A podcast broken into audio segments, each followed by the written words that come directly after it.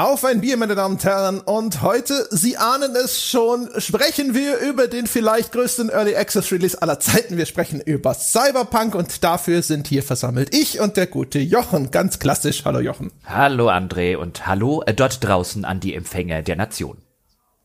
Hm. Da sitzen wir also, ja, und reden über Cyberpunk und wir reden heute wirklich hm. wahrscheinlich fast nur über Cyberpunk, über Bier reden wir nicht. Wir reden, nehmen das relativ früh auf am Montag.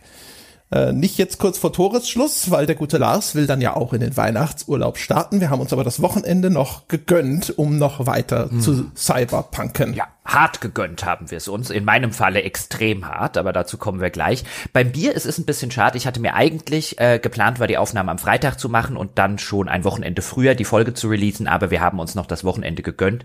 Ich insbesondere habe noch mir mehr Zeit zum Spielen und zum Reinschauen gewünscht, damit man noch detailreicher und tiefer in die Analyse einsteigen kann. Aber ich hatte mir extra für die Freitagaufnahme nachmittags ein Punk IPA gekauft. Ja, für Cyberpunk ein Punk IPA. Und es steht hier auch, aber ich weigere mich, es um 11.37 Uhr zu trinken. Wenn es 11.40 Uhr wäre, wäre es was anderes. Ich hatte vor Urzeiten, also wirklich in den ganz, in den, als die Folgen noch zweistellig waren, da hatte ich mal ein äh, Bier mit so einem steampunkigen Etikett. Ich glaube nicht Cyberpunk, ich glaube eher so Steampunkig, aber das, das hätte ich gerade noch so durchgehen lassen, aber ich habe keine Ahnung mehr, was das gewesen ist. Was hättest, also du hättest wahrscheinlich ein Hörerbier dann einfach in dich reingekippt? Weil ich hätte ein Hörerbier in mich reingekippt, beziehungsweise ich kann davon berichten. Habt ihr schon geahnt, dass wir kein Bier trinken? Ich habe gestern Abend mal ein Hörerbier beim Kochen getrunken. Hallo, lieber Eduard, ich habe dein Chocolate Stout gestern. ich, ich brauchte so einen Schuss dunkles Bier fürs Chili und dann habe ich den Rest halt einfach getrunken. Schmeckte übrigens extrem schokoladig, völlig unerwartet und aber das passte zu dem Chili hervorragend. Ah, du hast äh, wieder dein patentiertes Chili gemacht? Das ist wirklich großartig. Ja, mhm. ja, ja. Also das, das ist ja jedes Mal ist es ein bisschen anders. Das Schöne an Chili ist, es ist ja eh so ein Ding, wo, du, wo der Küchenchef alles reinschmeißt, was äh, demnächst abläuft oder schon vor ein paar Tagen abgelaufen ist. Und dementsprechend ist es immer so ein bisschen anders. Es ist ja ursprünglich dieses ich glaube, das war das Texas Jailhouse Chili. Das ist ein Rezept, das gibt's auf chefkoch.de. Da kommt es ursprünglich her und das ist jetzt über Jahre quasi in 300 verschiedenen Variationen ja, angepasst worden. Da ist inzwischen ist, wird damit nach Hausregeln gespielt. Ja, natürlich. Also du hast mir das ja mal irgendwann vorgekocht gehabt, dass wir noch in äh, München zusammengearbeitet haben und seitdem äh, koche ich das nach und habe mittlerweile auch Hausregeln.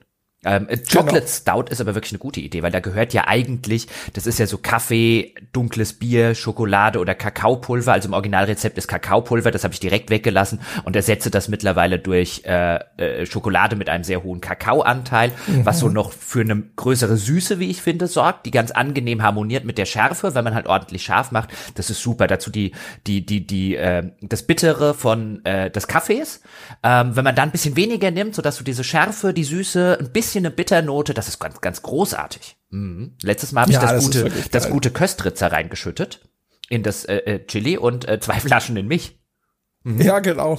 Und das ist, das ist schon, du hast ja auch schon die erste modifizierte Variante. Ich glaube, im Original ist entweder nur die Schokolade oder nur der Kaffee drin. Da habe ich schon zwei Rezepte zusammengeschmissen, aber das passt beides zusammen, ist fantastisch und ja, ja, ja, ja sehr ganz, gut. Ganz Man groß. kann das nur empfehlen. Das ist also quasi so verfeinert, haben wir beide das, ähm, wie es schön wäre, wenn Cyberpunk und CD Projekt das mit Cyberpunk auch täten. Ja, mhm. ja, das wäre schön.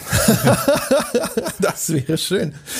Da sind wir ja schon so ein bisschen bei der Krux am heutigen Podcast. Das ist ja einer, das ist einer der wenigen Podcasts, wo man wahrscheinlich sogar schon zu Anfang sagen kann, so, ja, wahrscheinlich wird es keine Empfehlung werden im jetzigen Zustand. Wir haben ja eh gesagt, Early Access wertschätzen wir nicht. ja, genau. Also das wird schon mal, da wird es interessant werden. Man wird sehr viel, glaube ich, auch so ein bisschen drüber sprechen müssen, was ist schon da und wo, wo hat man Hoffnung, was noch da sein könnte. Und ist kein einfacher Fall bei dem, mit dem wir uns hier befassen. Nee. Das ist so eine Dr. House-Geschichte. Ja, ja, ja, genau. Da müssen wir ans Whiteboard und überlegen, ob es Lupus ist oder nicht. ja, und ähm, die Symptome genau analysieren und einfach gucken, wo sie herkommen könnten. Genau. Ich glaube, es ist kein Lupus. Also so viel kann ich, kann ich vorweg sagen. Aber ich hatte wirklich noch nie so ein Spiel. Also ich habe schon Spiele gehabt, natürlich im Laufe äh, meiner Karriere und du gewiss auch, die extrem unfertig auf den Markt gekommen sind, bei denen Features gefehlt haben, teilweise die vorher versprochen wurden. So schlimm ist es hier nicht unbedingt. Die technisch in einem jämmerlichen Zustand waren. So schlimm ist es hier, was insbesondere die Konsolenfassung auf PS4 und Xbox One betrifft. Also hier sind schon Sachen drin, die jetzt nicht neu sind, aber in dieser Masse einerseits und andererseits mit einem Spiel, auf das man dann drauf guckt und denkt, es ist so jammerschade, da steckt wirklich ein Meisterwerk drin.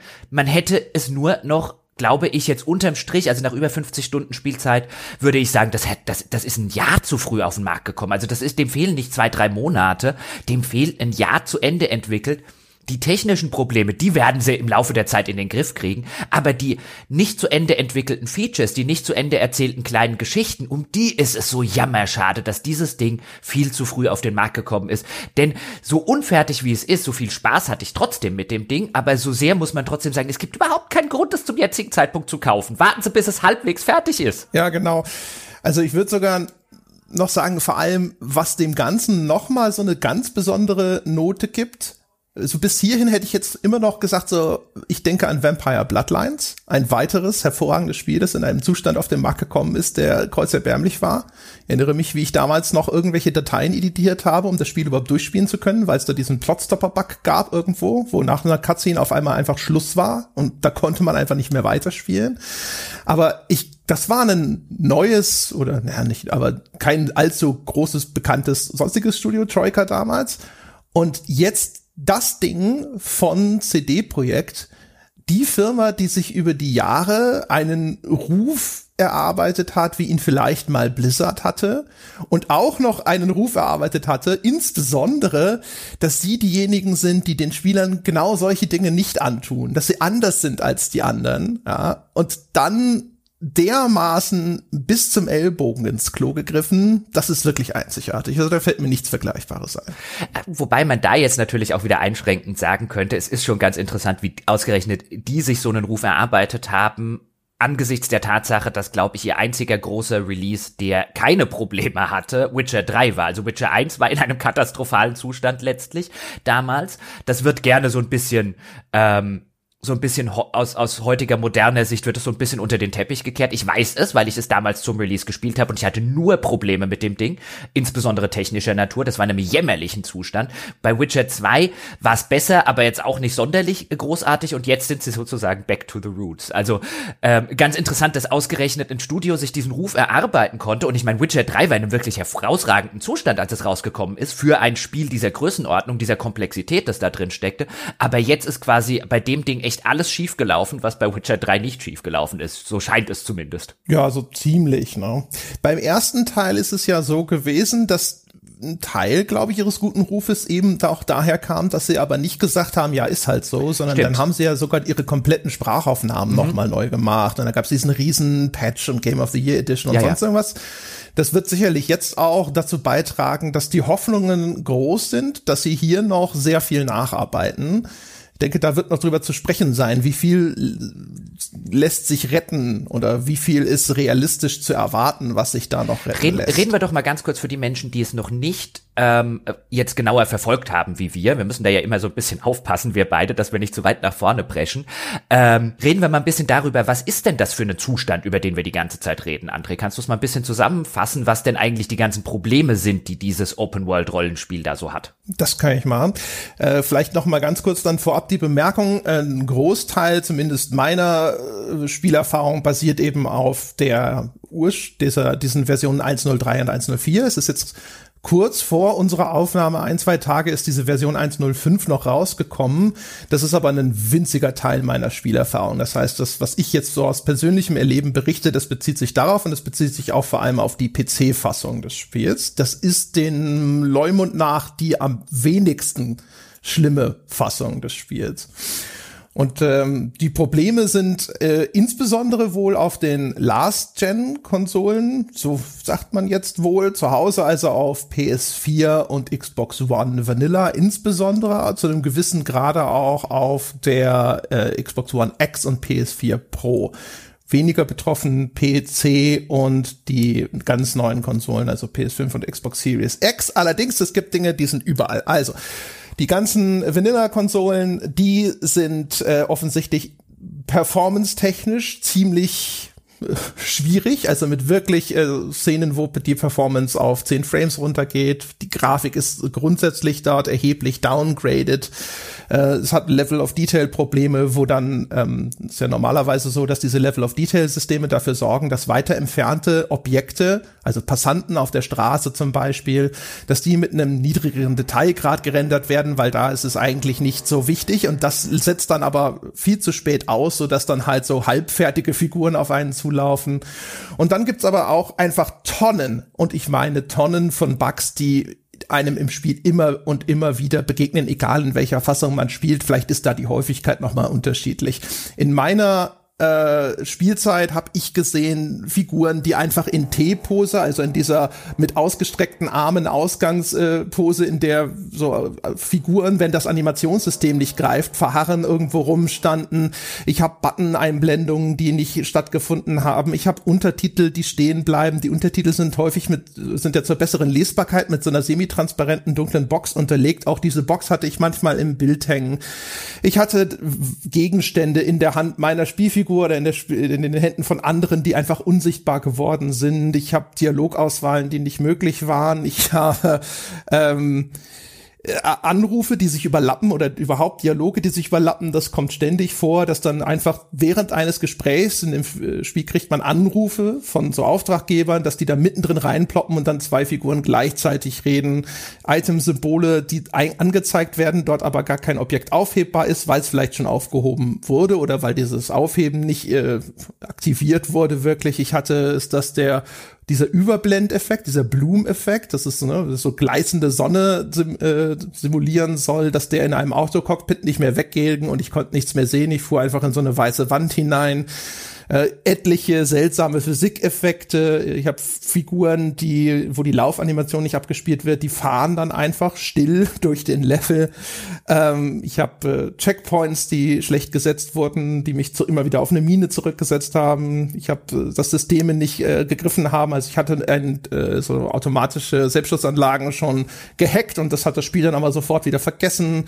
Tonaussetzer äh, in den Cutscenes. Ich habe äh, zigmal, dass ich, dass Autos irgendwo stehen, die aber nicht fahren können oder auch mein eigenes Auto anscheinend in einer Zone ist, wo es nicht fahren soll und ich dann da, sobald ich versuche zu fahren, steigt meine Figur einfach wieder aus.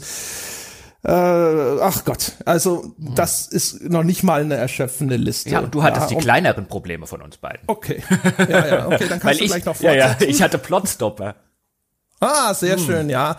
Also davon hatte ich tatsächlich wenig und ich will auch noch mal ganz kurz dazu sagen, das, das taucht halt auf in einer Frequenz, die es mir jetzt noch nicht mal so richtig komplett kaputt gemacht hat. muss dazu sagen, ich bin, ich bin relativ robust, äh, was äh, Bugs angeht. Ich habe ja Zeit meines Lebens immer wieder mit verpackten Spielen zu tun gehabt. Ich bin da nicht irrsinnig empfindlich. Aber es ist schon so, ich kann Cyberpunk kaum 30 bis 60 Minuten spielen, ohne dass irgendwas passiert, also irgendwas auf der Bugfront. Ja, den Eindruck habe ich auch. Das würde ich auch, bis auf die Plotstopper, zu denen wir gleich kommen, hätte ich das auch so unterschrieben, dass ich auch sagen würde, ich meine, als langjähriger Spielejournalist ist man Bug gestellt. Insbesondere, wenn man in der Zeit angefangen hat, wo wir beide angefangen haben, in denen das noch erheblich häufiger vorkam, auch in Testversionen, die erheblich weiter von Release-Versionen entfernt gewesen sind. Ähm, aber das ist schon eine beachtliche Dichte, würde ich sagen. Keine einzigartige in meiner Karriere, aber eine beachtliche Dichte, die allerdings, genau wie du es gesagt hast, halt immer auf der Nervfront sind, aber nie auf der, das verleidet mir das Spiel jetzt komplett Front. Also es ist dauernd irgendeine Kleinigkeit, wo man halt einfach sagt, ein, Normalerweise sollte man hier warten, das Spiel ausschalten und warten, bis das alles beseitigt ist, weil es halt einfach ein schönes Spielerleben nicht kaputt macht, aber einfach einschränkt auf so eine sinnlose Art und Weise, die man sich eigentlich echt nicht geben muss, bloß weil man jetzt neugierig ist und es sofort spielen möchte. Aber dann hatte ich eben zusätzlich zu dieser langen Litanei und Liste von André auch noch wirklich handfeste Plotstopper, bei denen ich dann halt der Meinung war oder dann davor saß und, und dachte ein, wie, wie löst du jetzt dieses Problem? Ähm, du willst ja jetzt weiterspielen, auch insbesondere für den Podcast weiterspielen. Ich hatte zum Beispiel einmal in einer Mission, das ist offensichtlich auch ein Problem, was bislang, ich habe auch mit dem 105er Patch eine ganze Weile jetzt übers Wochenende noch gespielt und mit dem 105er Patch auch noch nicht behoben war, zumindest bei mir nicht behoben war. Das war ein Problem, dass in einer der Hauptmissionen ähm, das Spiel sich aufgehängt hat, wie man früher gesagt hätte. Das kommt heutzutage sehr, sehr selten vor. Das heißt, das Spiel hat einen Ladebildschirm und der ging bis zu einem gewissen Punkt und einfach nicht weiter. Und jedes Mal, wenn ich den Spielstand geladen habe, ähm, davor ähm, ist das halt wieder passiert. Und dann habe ich halt so die typischen Sachen gemacht, mal die Grafikkartentreiber geupdatet, mal die Integrität der Spielfiles ähm, überprüfen lassen bei Steam, was dann ein paar Stunden bei mir gedauert hat, bis das fertig war. Und am Ende stellte sich raus, das habe ich dann bei einer längeren Google-Suche gefunden, dass man zu einem Spielstand weiter davor zurückspringen muss. Und das erschien mir halt ähm, nicht intuitiv, oder André, dass, dass du so einen, einen Absturz behebst, indem du einen älteren Spielstand lädst und an diese Stelle, die bei dir abstürzt, wieder zu gehen. Also meine, meine instinktive Sache war ein, okay, da stimmt vielleicht was mit einem Treiber nicht oder mit irgendwelchen Spielfiles, aber das war nicht ein instinktiv, ein, da ist das Safe Game kaputt. Nicht unbedingt, nee. Das ist ja auch, ne, also es gibt äh, die viel erheblichere Bugs, die kennt man vom Hören sagen. Ich habe irgendwo gelesen, dass wenn die Save-Files eine bestimmte Größe ja. erreichen, dass das Spiel damit nicht mehr klarkommt, ja. dass dann also dieser Spielstand wirklich im Arsch ist, bis sie das dann irgendwann jetzt mal fixen. Das betrifft wohl Leute, die sehr stark auf das Crafting-System einsteigen, weil dann halt, weil man sau viele Sachen fabriziert, der das Safe Game immer größer das, wird und so. Das ist übrigens das verifiziert. Also an der Stelle sollte man einfach eine Warnung machen. Wer das jetzt spielt oder vorhat zu spielen, im Moment noch passen Sie auf Ihre Safe Games auf, gucken Sie ab und zu mal, wie groß die Safe Games auf dem PC sind im Safe Game Ordner. Wenn die, glaube ich, über 8 MB groß werden, ist das kaputt. Und CD-Projekt sagt gerade mehr oder weniger ein, ja, dann sammelt nicht so viel Scheiß ein. ja, das ist, das ist eine gute Antwort. Mhm. ja, also und äh, ich hatte einen Crash, glaube ich, nur in meiner Spielzeit. Es gibt auch Leute, die sind viel stärker betroffen von Crashes. Ne? Also gerade so Crashes sind ja immer sehr stark auch davon abhängig, was hat man jetzt für eine Grafik-Hardware oder auch eine PC-Grafik-Hardware-Kombination und so. Da bin ich, glaube ich, mhm. ganz gut bei weggekommen. Ich auch. Die Performance war bei mir tatsächlich überraschend gut. Ich hatte das Schlimmste erwartet, weil ich ja jetzt bei uns das schwächste System habe mit einer 1080M in meinem Laptop. Ich hatte in, im Stadtkern, wenn ich mit dem Auto aus der Third Person fahre, dann ist es häufig mal schon runterge äh, eingebrochen auf so 20 Frames oder so. Ansonsten hatte ich eigentlich durch die Bank, jetzt, also ne, hier und da sicherlich auch mal wieder so ein bisschen hakelig, aber eigentlich eine ganz okaye Performance, irgendwo so zwischen 30 und 50 Frames. Damit kann, ich zumindest ganz gut leben. Die ist aber auch, also das ist schon schwankend und so, aber ich hatte auch auf, äh, auf Ultra gestellt, jetzt ohne Raytracing und sowas, das kann meine Grafikkarte gar nicht, aber äh, auf den höchsten Grafik-Settings, weil ich damit an sich ganz gut klarkomme. Aber wer zum Beispiel performance-sensibel ist, wer sagt, unter 60 Frames ich kein Spiel anfassen, für den hält das Spiel auch eine Wundertüte an Problemen bereit. Wobei ich da sagen muss, also bei mir auf meinem äh, äh Spiele-PC, den mir ja damals Sebastian bekanntermaßen zusammengestellt hat, äh, die geneigten Hörer können es auch bei uns nachhören und äh, die, die das wirklich interessiert, die wissen eh besser, was da drin steckt, als ich das weiß. Also bei mir lief das flüssig wie ähm, wie nur was. Also da in der Hinsicht hatte ich hatte keine Framerate-Einbrüche. Ich hatte in der Hinsicht echt null Probleme, die nicht auf auf bugtechnischer Natur kamen. Also das in der Hinsicht ähm, äh, surrt und schnurrt das ja, wie eine gut geölte Maschine bei mir, wenn es nicht gerade gerade buggy ist. Und apropos Bugs, also das war ein Plotstopper bei mir, bis ich halt rausgefunden hatte, wie ich den behebe dieses Aufhängen, weil das halt in einer Hauptmission passiert ist. Da ging halt die Hauptstory nicht weiter. Und jetzt gerade habe ich einen sehr, sehr interessanten Plotstopper, den ich nicht wegkriege. Denn nach einer Mission äh, kann ich keine Waffen mehr ziehen. Das heißt, wenn ich die entsprechenden Tasten drücke, dann ähm, äh, äh, passiert einfach gar nichts. Also die Waffen sind ausgerüstet, ähm, du kannst sie nur nicht ziehen. Ich kann zum Beispiel auch keine Leiter hochklettern, gerade weil das anscheinend über eine ähnliche Mechanik äh, äh, unter der Haube funktioniert. Was natürlich ein Spiel, bei dem du früher oder später halt einfach kämpfen musst, echt problematisch macht, weil ich kann halt nicht kämpfen, ich kann keine Waffe ziehen. Und das Problem haben anscheinend auch andere, das ist bislang auch nicht mit Patches behoben. Ein Workaround scheint zu sein, bei vielen Leuten hat das geklappt, dass sie eben in eine Cutscene reingehen und sozusagen gewissermaßen das Spiel hängt in einer Cutscene noch fest aus der letzten Mission und du musst wieder in eine Cutscene reinkommen, um es da wieder rauszuschütteln, gewissermaßen. Aber bei mir hat das bislang noch nicht geklappt. Ich muss jetzt weiter Cutscenes abklappern, wenn ich das weiterspielen will, ob ich eine finde, die mich da sozusagen rausschüttelt, weil ansonsten kann ich nicht weiterspielen. Und solche Dinge sind da halt immer noch drin, weswegen man jetzt unabhängig vom spielerischen Zustand des Ganzen einfach sagen muss, lassen Sie die Finger weg. Seriöserweise kann man hier nichts anderes aussprechen, gerade als eine Kaufwarnung. Klar, die Wahrscheinlichkeit, dass was passiert, ist wahrscheinlich jetzt vergleichsweise gering, aber die ganzen Sachen, die wir aufgezählt haben, die wir hatten, die andere Leute hatten, wie mit den Safe Games und so, du kannst gerade nichts anderes seriös machen als Kritiker, ohne dich lächerlich zu machen, außer zu sagen, ein, lassen Sie das Spiel reifen, beziehungsweise erstmal in einen technisch einwandfreien Zustand kommen. Klar, jetzt werden andere sagen, ich spielte schon seit 30 Stunden ohne Probleme. Ja, natürlich wird es diese Leute geben. Das ändert nichts daran, dass jedem, dem man jetzt empfiehlt, das Ding zu kaufen und der dann so ein Problem hat, zu Recht zu einem kommt und sagt, wie kannst du denn was in diesem Zustand empfehlen? Das geht nicht. Ja, und auch ehrlich gesagt, ähm, selbst wenn man zu denjenigen gehört, die jetzt gar nicht mal so stark betroffen sind, und wenn ich mich so umschaue im Lande, würde ich mich sogar dazu rechnen, ehrlich gesagt. Ich hatte das Gefühl, ich hatte wahrscheinlich eine der besseren Spielerfahrungen inner, innerhalb dieses Korridors. Aber es gibt einfach jetzt noch so viele andere Dinge, die gar nicht mal per se Bugs sind oder nichts, was man klassischerweise als Bugs klassifizieren würde, wo man zumindest ja mal hoffen kann, dass sie einen Teil davon auch noch mal angehen. Und äh, es ist eigentlich auch, man tut sich ja keinen Gefallen damit, das Spiel in diesem Zustand jetzt zu spielen, sondern man sollte warten, bis dann irgendwann die Game of the Year Edition da ist, wo nicht nur die Bugs gefixt, sondern vielleicht auch ein Teil des Contents wieder hergestellt oder nachgeschoben oder fertiggestellt oder überhaupt erstellt wurde, der hier offensichtlich entweder nur halbgar implementiert oder vor Release rausgeschnitten wurde, um den Release-Termin einzuhalten. Ja, das ist also generell in einem absonderlichen Zustand, insbesondere für so ein Studio, ähm, wo man sich beinahe fragt, äh, ist denen das Geld ausgegangen, was man sich ja kaum vorstellen mag bei CD Projekt. Also, dass die wirklich es für notwendig erachtet haben, das Spiel sowohl technisch als auch spielerisch in so einem Zustand zu veröffentlichen, wo es offensichtlich, also für jeden, der sich auch ein bisschen mit Spieleentwicklung und so auskennt, nicht fertig ist.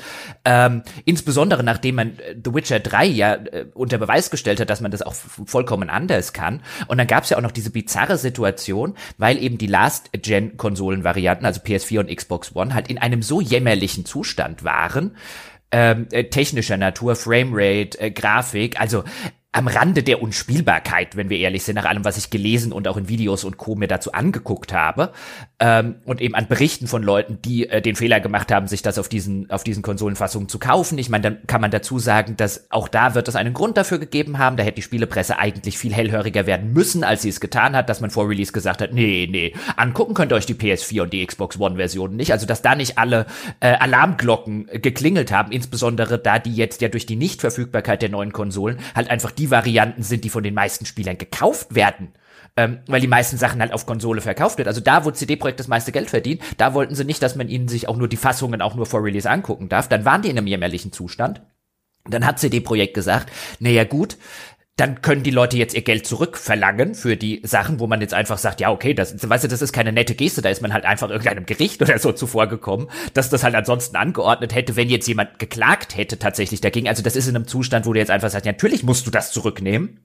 Und dann haben die anscheinend, ohne das vorher abzusprechen, auch das so eine bizarre Sache, was geht bei denen gerade ab, haben die gesagt, naja, wendet euch aber erstmal an Sony und Microsoft. Und dann hat Sony und Microsoft, die haben am Anfang, äh, insbesondere Sony, anscheinend noch gesagt, äh, naja gut, okay, dann machen wir das jetzt halt, auch wenn das echt nicht denen ihr Job ist, äh, denen das Geld zurückzuerstatten. Das wäre jetzt ungefähr, als würdest du bei, bei DHL sozusagen sagen, jetzt sie, über, erstatten mir jetzt aber das vom, vom, äh, äh vom, vom Händler sozusagen, weil sie haben es ja ausgeliefert.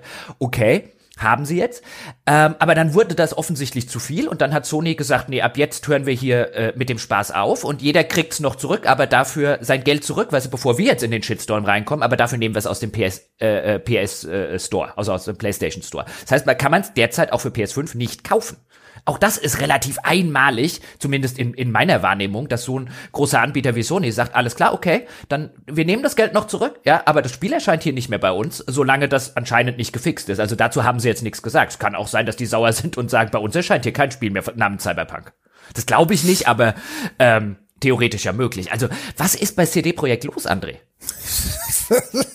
Wahrscheinlich äh, in erster Linie Panik jetzt im Moment oder Chaos, äh, keine Ahnung. Also also äh, kleine Anmerkung, ähm, die haben in ihrem Investoren-Call haben sie gesagt, die Verteilung ist 59 Prozent PC, äh, 41 Prozent Konsolen, was die Vorbestellungen zumindest angeht. Also sie würde zumindest danach gerechnet verdienen sie vielleicht sogar das meiste auf dem PC, aber es ist ja, das ändert an, der ganzen, an dem ganzen Sachverhalt natürlich nichts. Ähm, ich, ich, was ich vermuten würde, ist halt, dass sie sich committed haben jetzt dann auf diesen Release-Termin und dass da so viel Geld in diese Marketing-Kampagne geflossen ist, weil das war wirklich überall. Cyberpunk war wirklich, also ich, ich schaue ja immer MMA, also ne, das sind diese, äh, diese, diese, diesen Sport, ja, und da ist äh, in der UFC Cyberpunk-Werbung, auf Facebook überall Cyberpunk-Werbung, links und rechts um die Ohren und ich vermute einfach mal, dass das halt auch so teuer war, dass die gesagt haben, das muss da jetzt rauskommen, wir können das nicht nochmal versenken, diese Kohle. Das wäre meine Vermutung, dass man da einfach ganz hart auf diese Karte gesetzt hat, aus finanziellen Erwägungen. Und äh, da jetzt dann in Verbindung mit dem äh, Engpass, was externe Testkapazitäten angeht, das haben Sie auch selber gesagt, dass das ein Faktor war, dass durch Corona die ganzen externen Testzentren nicht zur Verfügung standen, Sie unterschätzt haben, wie schlecht der Zustand ihres Spiels ist. Das wäre meine Vermutung. Hm, man könnte jetzt, also das kann man natürlich nicht nachprüfen, aber die, die böse Interpretation wäre, dass man schamlos das Ganze ausgenutzt hat. Weißt du, dass auch bei Microsoft und Sony, das haben wir ja schon in der Vergangenheit das ein oder andere Mal erwähnt, dass da auch wegen Corona halt in der Zertifizierung dieser Spiele, die müssen ja vorher einen Test durchlaufen bei den Konsolenherstellern. Also die Tatsache, dass diese PS4 und diese Xbox One Version überhaupt durchgekommen sind und erscheinen konnten, könnte man jetzt ja umgekehrt sagen, das ist aber CD-Projekt sehr zu Pass gekommen, weil außerhalb von Corona wären diese diese Dinger nie durchgekommen. Da haben sie tatsächlich, ich glaube, in einem Versuch, Sony und Microsoft in Schutz zu nehmen, haben sie gesagt, Sony und Microsoft hätten sich da auf ihre Zusicherung verlassen, dass die Probleme noch behoben werden. Umgekehrt weiß ich nicht so recht, wie gut das Sony und Microsoft gefunden haben, diese Aussage, weil das so ein bisschen ja auch bedeutet, Sony und Microsoft haben halt einfach auf guten Glauben äh, Probleme ignoriert, die sie in ihrem Zertifizierungsprozess wohl durchaus festgestellt haben und haben sich darauf verlassen, dass das dann doch noch behoben wird. Aber das ist vielleicht eher ein Einblick darein, dass dieser Zertifizierungsprozess nicht für alle Menschen gleich verläuft. Und wenn du einen so großen Release hast wie Cyberpunk, dann wird hier und da für dich auch mal ein Auge zugedrückt, wo es ein kleinerer Hersteller sofort um die Ohren gehauen bekäme. Ja, das haben sie ihnen dann gedankt sozusagen durch die Refund-Aktion.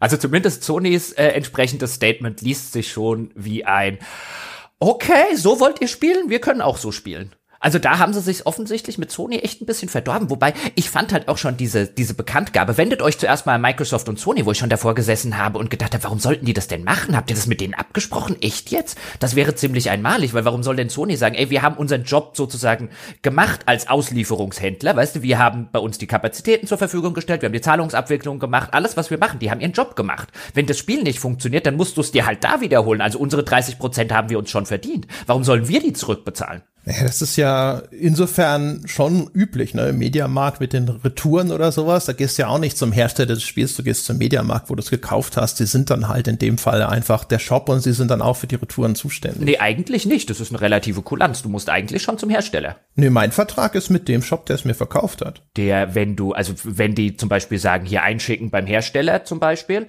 beziehungsweise klar, häufig macht halt der, häufig macht halt der äh, Händler einfach die Retouren und holt sich dann sein Geld gewissermaßen gewissermaßen dort halt wieder. Also der, der Händler äh, verliert äh, die Kohle äh, nicht. Und ja, dein Vertrag ist theoretisch äh, äh, damit, aber in, in vielen Fällen, weißt du, wenn der, wenn, wenn dein Handy kaputt ist und der Mediamarkt schicken sie es an Hersteller sagt, dann schickst du es an Hersteller. Weil du musst dem Hersteller dann auch die Gelegenheit geben, das irgendwie zu machen ähm, und, und wieder in die, in die, äh, äh wieder gerade zu bügeln, gewissermaßen also inwiefern da jetzt rein rechtlich der Zwischenhändler irgendwie mit drin hängt, ich finde es trotzdem eine etwas äh, befremdliche Art und Weise. Ich habe noch nie gesehen, dass jemand gesagt hat, unser Spiel ist kaputt, bitte wenden Sie sich an Sony und Microsoft zur Rückgabe. Ich meine, glaube, diese, diese Art von Situation gab es einfach noch nicht. Also wie gesagt, der Teil, also aus meiner meinem Laienverständnis ist das normal, wie gesagt, weil ich habe ja den, den Vertrag, meinen Kaufvertrag habe ich eben jetzt in dem Falle mit Sony. Ja, die haben ein Recht zur Nachbesserung oder sowas. Das können sie dann umgekehrt wiederum weiterreichen an CD-Projekt und so. Aber ich glaube, dass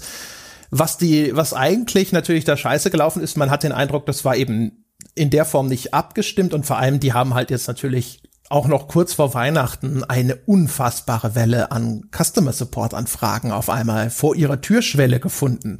Und ich denke, deswegen haben sie es auch aus dem Shop genommen, weil die gesagt haben, da habe ich jetzt keinen Bock drauf. Das geht ja jetzt einfach ununterbrochen so weiter. CD Projekt hat gesagt, äh, die richtig großen Patches, die sie planen, um das alles, dieses ganze Schlamassel zu beheben, ziehen sich noch bis Februar. Sie haben da im Januar und im Februar irgendwelche großen Patch-Releases angekündigt sind jetzt schon einige Hotfixes auch erschienen. Die haben anscheinend auch schon die Lage gebessert und so, aber aus der Sicht von Sony zu dem Zeitpunkt war ja auch so ein bisschen im Raum, das könnte sich jetzt tatsächlich noch einen Monat so hinziehen und dann haben sie halt wahrscheinlich jetzt gesagt so, nee, nee, so nicht haben wir keine Lust drauf. Ja, also ich, äh, meine, mein, mein, der, der, der, der, der zynische Kaffee trinkende, kettenrauchende Journalist in mir sagt, dass, äh, dass, dass, oder vermutet, dass da im Hintergrund bei Sony sogar noch der Hals etwas größer ist. Ich guck mal, ob ich, äh, ob ich, ob man, ob man irgendwie über die äh, äh, üblichen Quellen irgendwie was erfährt, so zwischen den, zwischen den Feiertagen oder so.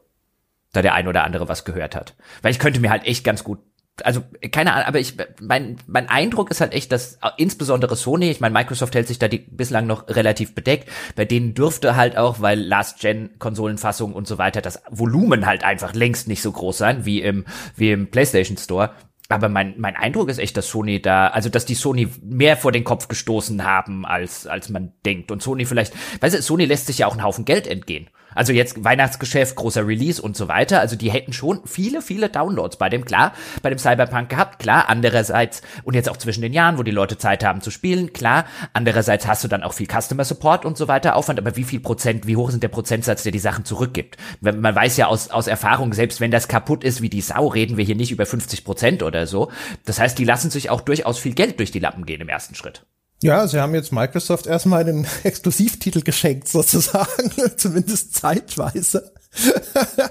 also, keine Ahnung. Also ich, ich, vermute einfach, wie gesagt, das war, glaube ich, eine Mischung auch aus der, aus vermutlich schlechter Kommunikation. Ich vermute auch, dass die so ein bisschen überrascht wurden von dem, hey, geht erstmal zu Sony, dass da ohnehin unglaublich viel aufgeschlagen ist und so, ja keine Ahnung, vielleicht ist Microsoft auch gnädiger, weil ich glaube, die hatten ja auch eine engere Vermarktungskooperation. Gab es, glaube ich, sogar Xbox One X im Cyberpunk-Design und solche Geschichten, wenn ich mich recht entsinne. Ähm, vielleicht ist da dann auch irgendwo, weiß ich nicht, ach, das ist schwierig. Ich, ich, Auf jeden Fall, meine Güte, was für ein Schlamassel. ich finde halt, das Ganze riecht fishy. Weißt du, wenn dir jetzt eine oder zwei von den Sachen, weißt du, aber erst Versionen auf den Markt zu bringen, auf äh, PS4 und Xbox One und hey, die wussten, was sie dort auf den Markt bringen und was sie auf die Disk äh, äh, äh draufpressen und in welchem Zustand das ist. Nicht umsonst haben sie das Ding noch mal vier Wochen verschoben. Ich will gar nicht wissen, äh, wie das im November drauf war, dieses Spiel.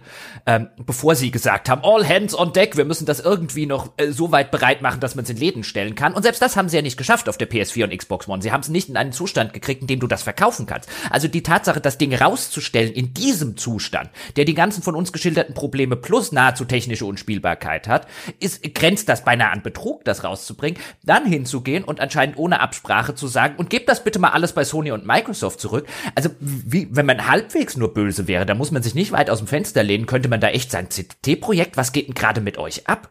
Also das, das riecht schon ziemlich anrüchig, dieses ganze Verhalten rund um Cyberpunk. Und sie wussten ja zum Beispiel auch anscheinend, in welchem Zustand ihre Versionen sind. Es gab keine Review-Muster, auch zum Release nicht. Also quasi so zwei Tage vor Release oder so für die Presse, was Xbox One äh, und, und, und PS4 angeht. Also das, also Betrug wäre jetzt ein, ein zu großes Wort, aber dass hier offensichtlich Presse und Kunden an der Nase herumgeführt wurden und teilweise anscheinend auch Sony und Microsoft, das lässt sich kaum von der Hand weisen. Es gibt ja auch dieses berühmten, ich glaube, ist ein Tweet, wo sie sogar gesagt haben, es läuft überraschend gut auf den, auf den betreffenden Konsolen und so. Ähm, ja, das ist eine ganz, ich sag, es, es ist ein gewisser Vorsatz auf jeden Fall mit dabei. Ne? Das hast du ja schon richtig gesagt. Dadurch, dass sie da sehr wohlweislich äh, diese Fassungen von der Presse ferngehalten haben und sowas, ist, ist es nicht von der Hand zu weisen, dass sie wussten, wie schwierig das ist.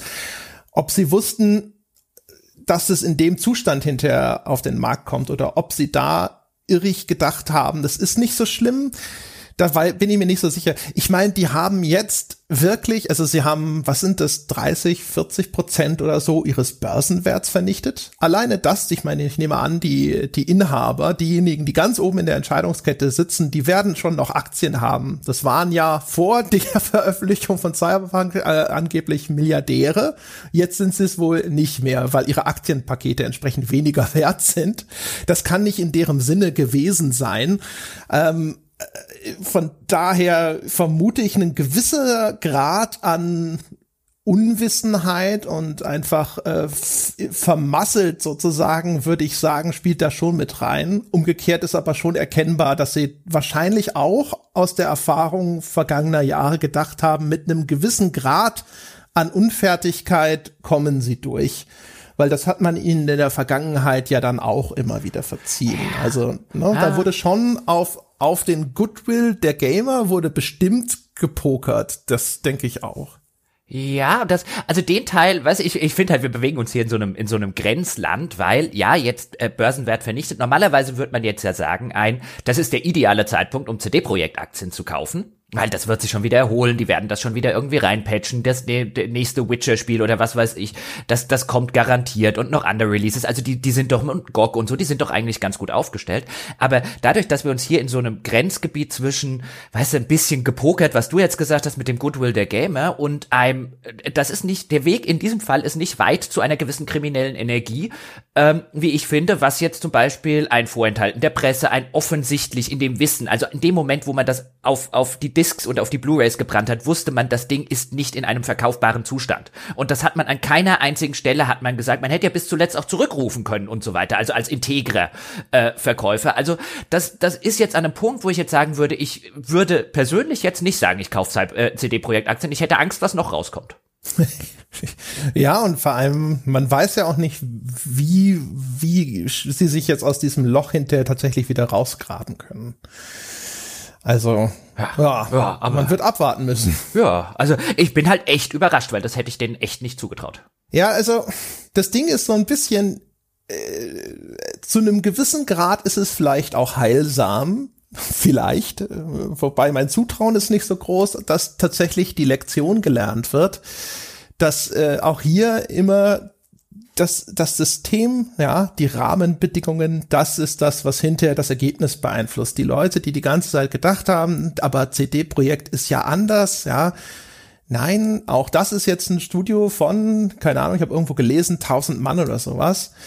Und die arbeiten dadurch dann so langsam, aber sicher unter den gleichen Rahmenbedingungen wie eben andere AAA-Studios auch. Und es ist dann hinterher das Ergebnis das gleiche, genauso wie sie sind ein börsennotiertes Unternehmen und so weiter und so fort.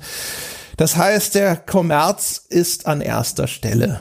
Und das, da ist, CD-Projekt ist dort keine Ausnahme, weil sie keine Ausnahme sein können in dem System, in dem sie sich nun mal bewegen. Mhm. Entscheidungen, Verschiebungen und sowas sind jetzt so teuer, dass so ein Produkt dann eben ab einem bestimmten Punkt auch einfach mal rauskommen muss, weil ansonsten Millionen verbrannt werden und da gibt es keine Ausnahme. Ähm, und nur weil sie DRM-Freiheit als den Marketing-Gag für ihr GOG-Portal benutzt haben und so weiter und so fort, sind sie deswegen nicht tatsächlich irgendwie anders als die anderen. Es sind trotzdem Geschäftsleute da vor, irgendwo an der Spitze, die die Entscheidungen treffen um hinterher Börsenwert, persönliche Bonusse und ähnliches zu maximieren und dann kommt halt sowas dabei raus und dementsprechend die 200. Chance für die Menschen da draußen zu lernen, Firmen sind nicht eure Freunde. Das stimmt wohl. Ähm, ich finde halt trotzdem in dem Fall, weswegen ich meine, ich hätte es ihnen nicht zugetraut, es ist halt eine, also weißt du, Saulus zum Paulus, äh, äh, nur umgedreht.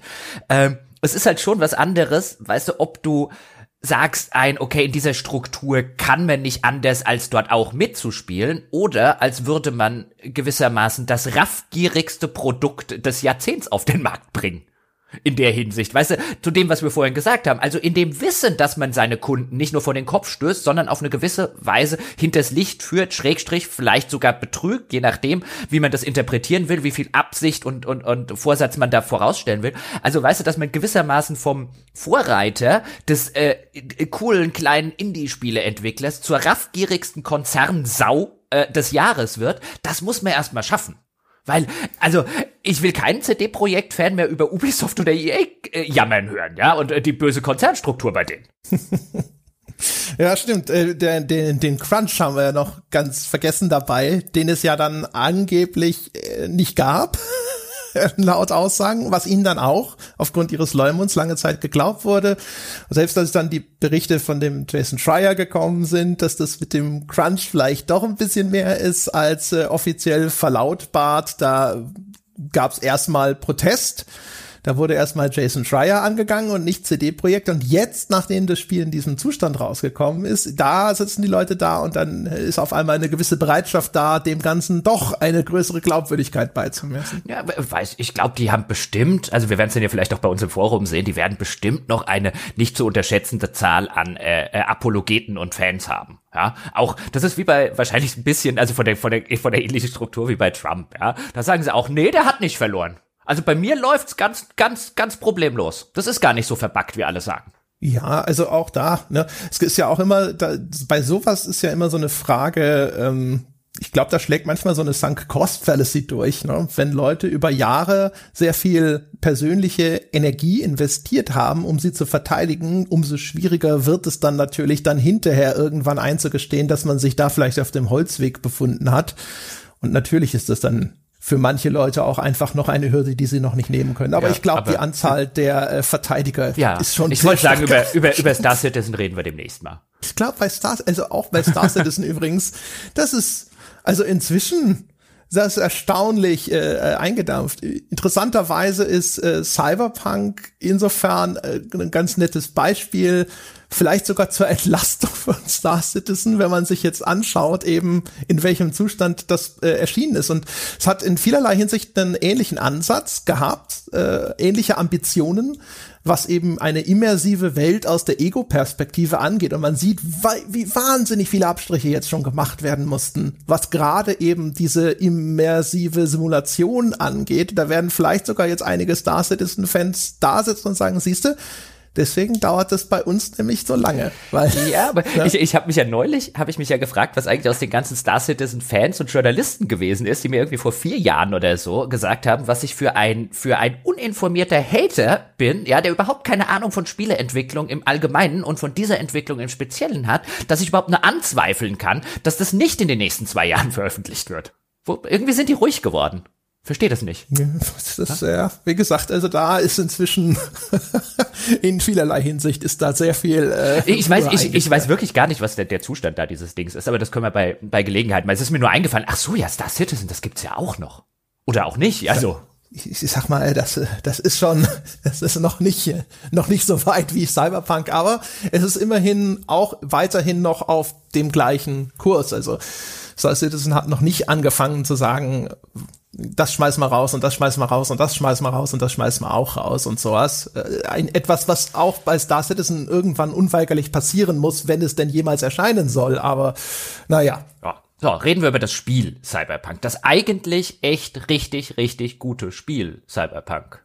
Wenn das, nicht. Ja, das, ja, doch, ja, schon, ja. Das, das gute bis sehr gute Spiel, das da ist und das hervorragende Spiel, das da hätte sein können und äh, vielleicht noch irgendwann reinkommt. Man, man soll ja die Hoffnung nicht aufgeben. Also ich hätte, ich glaube, ich bin da in der Hinsicht ausnahmsweise mal ein bisschen optimistischer als du. Ich glaube, das könnte noch das hervorragende Spiel werden. Nicht in den nächsten ein, zwei Monaten. Das ist keine Sache, die die in, in einem oder zwei Patches machen. Ich glaube nicht mal, dass das eine Sache ist, die die über ähm, Updates machen. Ich glaube, das ist eine Sache, die dann später über DLCs und so weiter dazu kommt, wenn die, wenn die auch für teilweise richtig nochmal an die, an die, an die, an die fundamentale Struktur des Spiels gehen können, weil sie auch wieder Inhalte erstellen und dann eben Sachen machen können, die dann auch für das, für das eigentliche Hauptspiel dann wieder relevant wären. Also ich gebe da die Hoffnung nicht auf. Es ist ein gutes bis sehr gutes Spiel im aktuellen Zustand, wenn man die ganzen Probleme mal außen vor lässt, da stimme ich zu, mit dem Potenzial zu einem hervorragenden Spiel zu werden. Also es ist jetzt schlechter als The Witcher 3, es hat für mich aber das Potenzial besser als The Witcher 3 zu werden.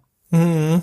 Ja, sprechen wir erstmal drüber. Ich glaube, es ist dann hinterher einfacher, äh, dann zu erklären, was man glaubt, was noch rettbar ist und wo noch was kommt und wo es vielleicht äh, eher Fragezeichen gibt. Also für die Leute, die unter einem Stein gelebt haben, Cyberpunk 2077, das neue Spiel von CD Projekt, den Machern von Witcher 3, ein Spiel, das diesmal aus der Ego-Perspektive gespielt wird. Es, es, spielt in dem bekannten Pen-and-Paper-Universum, dessen Lizenz es sich äh, besorgt hat. Man spielt äh, einen Charakter namens Vi, und wie ist so eine Art, weiß ich nicht, so, so, ein Mädchen für alles, so ein Söldner, den man anheuern kann in dieser Spielwelt. Das ist unsere Spielfigur. Dafür gibt es sogenannte Fixer. Das sind eben Auftraggeber in dieser Spielwelt, die Aufträge vermitteln vom Auftragsmord über Diebstähle bis hin zu, keine Ahnung was, auch einfach nur Informationsbeschaffung. Und ähm, das ist eine dystopische Zukunft, in der große Megakonzerne die Welt regieren. Es ist eine 80er Jahre Version einer vernetzten Zukunft, in der äh, große, sagen, in dem man auch alles hacken kann, inklusive eben den Implantaten, die sich die Menschen in den Körper schrauben lassen. Das ist, erinnert in der Hinsicht insbesondere an Deus Ex, ne, das ja auch das Thema des Transhumanismus immer aufgegriffen hat. Das heißt, es ist eine Welt, in der auch unsere Spielfigur zig Implantate hat, ganze Körperteile kannst du ersetzen, du kannst optische Implantate haben und so weiter und so fort. Das ist dann auch eingebettet eben in ein Rollenspielsystem dass du dir diese Implantate kaufen und einsetzen lassen kannst und äh, die gibt es dann auch. Es gibt also insgesamt auch Loot in dem Spiel. Du kannst deinen Charakter hochleveln und so weiter und so fort. Und die Kernprämisse des Spiels ist, das ist jetzt ein minimaler Spoiler, ehrlich gesagt, aber das sollte eigentlich jeder wissen, der auch nur am Rande sich mit dem Spiel befasst hat. Das ist, äh, dass dir du klaust einen Datenchip, auf dem ist das digitale Bewusstsein gespeichert von jemand anderem, nämlich von einem legendären Söldner namens Johnny Silverhand. Das ist diese Keanu Reeves Figur. Und der steckt jetzt auf einmal in deinem Kopf fest. Und du möchtest ihn gerne wieder loswerden, weil wenn du ihn nicht wieder los wirst, dann ersetzt dieses Bewusstsein langsam, aber sicher dein eigenes und du hörst auf zu existieren. Das ist die Kernprämisse der Hauptstory des Spiels. Ja, das ist so Cyberpunk ganz, ganz grob runtergebrochen. Da werden wir noch viel mehr äh, erzählen müssen, um das zu erweitern, damit man ein vollständiges Bild von dem Spiel bekommt. Aber jetzt höre ich erstmal mit dem Monolog auf. Gut, und äh, äh spielst mir sozusagen, du hast mir den Ball jetzt nicht in die Füße gespielt, du hast jetzt einfach den Ball genommen, mir in den Bauch geschossen. Aber dann musst du doch als Profi auch. Ja, natürlich. Können. Ich stopp den jetzt mit der Brust, weil du wolltest mir in den Bauch schießen. Jetzt schön mit der Brust abgelegt, dann nochmal auf dem Spann ein bisschen rollen lassen und jetzt ab in den Winkel damit. Also Thomas Hessler. Ich habe auf den Bauch gezielt und Kopfball ist es geworden. Hey, du weißt immer, Thomas Hessler, mein Gott, mehr ja, Fußballwissen, also. als ich, als ich vermutet hätte. 90er Jahre Nationalmannschaft, das ist da bin ich stehen geblieben. Puh. Ja, viele andere auch. Ja, also da bist du nicht alleine. Ähm, Genau, und das Ganze fängt an, ähm, wenn man jetzt die Charaktererschaffung macht, man kann ein Männlein oder Weiblein auswählen bei wie, man kann, das finde ich übrigens ganz löblich, auch wirklich, das, äh, weil ihnen ja häufig mal so ein bisschen vorgeworfen wurde, den, den Entwicklern, und durchaus nicht zu Unrecht übrigens, da müssen wir jetzt aber auch nicht noch in die ganze Kontroverse reingehen, sonst wird das ein Fünf-Stunden-Podcast, dass sie so auf einem transphoben Weg unterwegs sind. Und bei der Charaktererschaffung, wenn wir hiermit mal starten, gibt's schon die Möglichkeit, erstmal ganz klassisch binär zwischen Männlein oder Weiblein zu unterscheiden. Es gibt allerdings auch die Möglichkeit, einen Transgender-Charakter zu machen, der eine männliche Stimme, aber weibliche Geschlechtsmerkmale hat. Denn ähm, oder umgekehrt zum Beispiel, denn auch das ist so ein bisschen eine, nicht eine Neuheit, das hatte Conan und so äh, durchaus auch schon, also das ein oder andere Spiel, aber wir, wir können hier auch festlegen, ähm, ob Genitalien angezeigt werden und wenn ja, wie groß die sind. Ähm, oder bei, bei Frauen, welche, äh, es gibt unterschiedliche Nippelstile und ich zitiere einfach nur aus dem Spiel. Also all das ist äh, möglich und dann entscheiden wir uns, und da wollte ich eigentlich darauf hinweisen, auf für eine von drei ähm, Hintergrundgeschichten oder Origin-Geschichten, also wo unser Wie oder unsere Wie herkommt. Und dann gibt es zur Auswahl die äh, Nomaden. Das sind so ähm, Motorrad-Clans, die eben nicht in der Stadt Night City selbst heimisch sind, sondern in den Badlands vor der Stadt. So ein bisschen die Mad Max Hintergrundgeschichte oder Fallout, wie André sie mal so genannt hat. Dann kann man einen Corpo spielen, also man hat als Hintergrundgeschichte, dass man einer dieser großen äh, äh, Konzerne angehört und dort, ähm, André, du hast die gespielt, ähm, ein bisschen in Ungnade fällt. Ist das richtig? Ja, es hätte eigentlich Ex-Corpo, sollte diese Origin Story ah, heißen. Okay. Du startest quasi da in deinem Corpo-Büro bei dieser Arasaka Company und dann fliegst du da halt innerhalb von 30 Minuten raus und dann war's das. Es ist eigentlich nur halt der eher der Hintergrund deines Charakters, dass du aus dieser Corporate-Welt kommst und dann hast du halt in der in Zukunft bei den Dialogoptionen eben manchmal die Möglichkeit, dass du darauf zurückgreifen kannst, dass du bestimmte Dinge schon weißt, die musst du dir nicht erklären lassen oder du kannst hier sagen, ja, pass mal auf, das wird wird jetzt so und so ablaufen, weil ich kenne diese Corporations und ich weiß, wie die agieren. Mhm, genau. Und dann gibt es als dritte noch äh, Street Kid, also dass man in äh, den Straßen von Night City aufgewachsen ist. Und ich habe mich jetzt für den für den Nomad äh, entschieden, einfach weil der so ein bisschen Freiheit in, und Individualismus, das passt mir, passt mir mehr als irgendeine, so als irgendeine so äh, äh, Konzernstruktur, wo ich mich dann danach richten muss. Sowas spiele ich ganz gerne. Und hier sieht man schon einerseits extrem cool, also das, was wir, glaube ich, bei Cyberpunk jetzt in der ganzen Diskussion haben werden, nämlich einerseits das richtig Positive, nämlich wie viel Zeit sich das Spiel nimmt in der heutigen Zeit, um drei unterschiedliche Hintergründe zu beleuchten, von denen der Otto Normalspieler sehr wahrscheinlich nur einen sehen wird und einen überhaupt spielen wird. Also ich war überrascht, wie cool diese Nomad Origin Geschichte, das ist jetzt nicht eine, geht jetzt nicht zwei Stunden lang oder so, aber so das kleine Intro, mit dem du gewissermaßen an die Hauptstory herangeführt wirst, an den Prolog der Hauptstory, das erinnert wohlig und sehr positiv an die Origin Geschichten von Dragon Age Origin damals. Da haben sie sich echt Mühe gegeben, da sind auch viele Assets reingeflossen, also zum Beispiel Charakterdesigns, die es dann nur dort gibt für einen wichtigen NPC zum Beispiel. Das finde ich extrem positiv. Das hat mir sehr viel Spaß gemacht und ich freue mich schon drauf, irgendwann, wenn das Spiel fertig ist, die anderen Origin Stories auszuprobieren. Aber dann würde man erwarten, und das ganze Ding ist auch so strukturiert, du hast schon erwähnt, jetzt hat man eigene Gesprächsoptionen. Auch übrigens gibt es eigene Gesprächsoptionen im weiteren Spielverlauf für die einzelnen Skills, die man hat. Also wie man es aus anderen Spielen so als Skillprobe in den Dialogen kennen würde. Die kriegt man dann auch angezeigt, wenn man den entsprechenden Skill hat, so aller ein, oh, du hast jetzt, bist jetzt weit genug im, keine Ahnung, Hacken-Skill oder in Intelligenz hast du jetzt genug äh, äh Wert gesammelt, um diese Dialogoption auszuwählen. Aber zu 99,9 Prozent ist das einfach nur Fluff. Also es passiert nichts draus, wenn ich den Nomad-Text auswähle. Und es gibt sogar Dialogoptionen und vertonte Dialoge, die nahelegen, dass hier an dieser Stelle eine Überreden-Option geplant war, die nur funktioniert, wenn du halt den entsprechenden Hintergrund hast, aber dann rausgekattet wurde, weil mein Charakter dann versucht, jemanden zu überreden, aber er schafft es nie, mit dieser Nomad-Option die Leute zu irgendetwas zu überreden. Und da merkt man halt, wie schade es ist, dass das Ding nicht zu Ende entwickelt wurde, weil hier ein Feature drin ist, das allerdings nicht zu Ende entwickelt worden ist und man, man sozusagen noch, äh, noch sieht, wo das mal hin sollte, aber nie äh, zu Ende äh, nie Zeit hatte, sich zu Ende zu entwickeln. Und das ist so schade, weil das zieht sich wie ein roter Faden durchs ganze Spiel. Mhm, absolut, ja, genau. Die Corpo und die Nomad Origins sind dabei sogar noch eher die guten. Das Street Kit ist lächerlich. Das ist 15 Minuten Origin Story bevor das dann immer in diese äh, Zeitsprung-Montage endet. Ne? Alle diese Origin-Stories gehen dann irgendwann in so eine Montage über, wo dann sechs Monate Zeit, glaube ich, vergehen und danach geht es identisch weiter. Die sind nicht so ausführlich wie die in Dragon Age Origins, aber ich fand auch meinen Corpo-Einstieg okay. Den Nomad habe ich jetzt nicht gespielt. Der klingt aber auch vergleichbar oder vielleicht sogar noch besser. Und Street Kid war wirklich ein Witz. Ich habe das, ich habe dann noch mal neu angefangen als Street Kid, weil das das eine Ding ist, von dem ich wusste, dass wir es beide noch nicht gespielt haben. Und das ist so im Grunde genommen, du gehst auf irgendeine Mission, die wird dann unterbrochen, fertig und dann bist du wieder in dem Strang, den du schon kennst. Und ich hatte auch zig Sachen, ich hatte sogar Dialoge, da habe ich einen extra Corpo-Dialog-Option, mhm. die habe ich ausgewählt. Ähm, das Spiel unterscheidet zwischen blauen äh, Texten, die man auswählt, das ist dann nur zusätzliche Information. Und es gibt die gelben äh, Gesprächsoptionen, das sind die, die wirklich Einfluss nehmen, beziehungsweise die auch dafür sorgen, dass das Gespräch weiter fortschreitet. Dann kannst du danach die vorher vorhandenen blauen jetzt nicht noch nachträglich auswählen.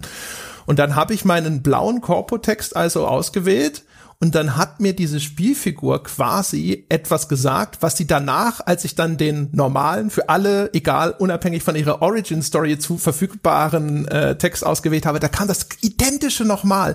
Das heißt also, ich dachte erst, ich krieg wenigstens jetzt irgendwelche zusätzlichen Informationen, die ich nur bekommen habe, weil ich diesen Origin besitze. Aber nein, ich habe einfach doppelt gehört. was, was das Spiel mir offensichtlich ja, in jedem Falle mitteilen das, wollte. Das, das, das hast du gelegentlich mal, insbesondere wenn du halt die, das, ähm, das Weitergeh, die weiter, diese gelbe Dialogoption wählst. Und dann habe ich das auch ab und zu bei Nomad gehabt und habe dann geladen und was anderes ausprobiert und du hörst das Identische. Also der Flufftext ist dann nur das, was du sagst.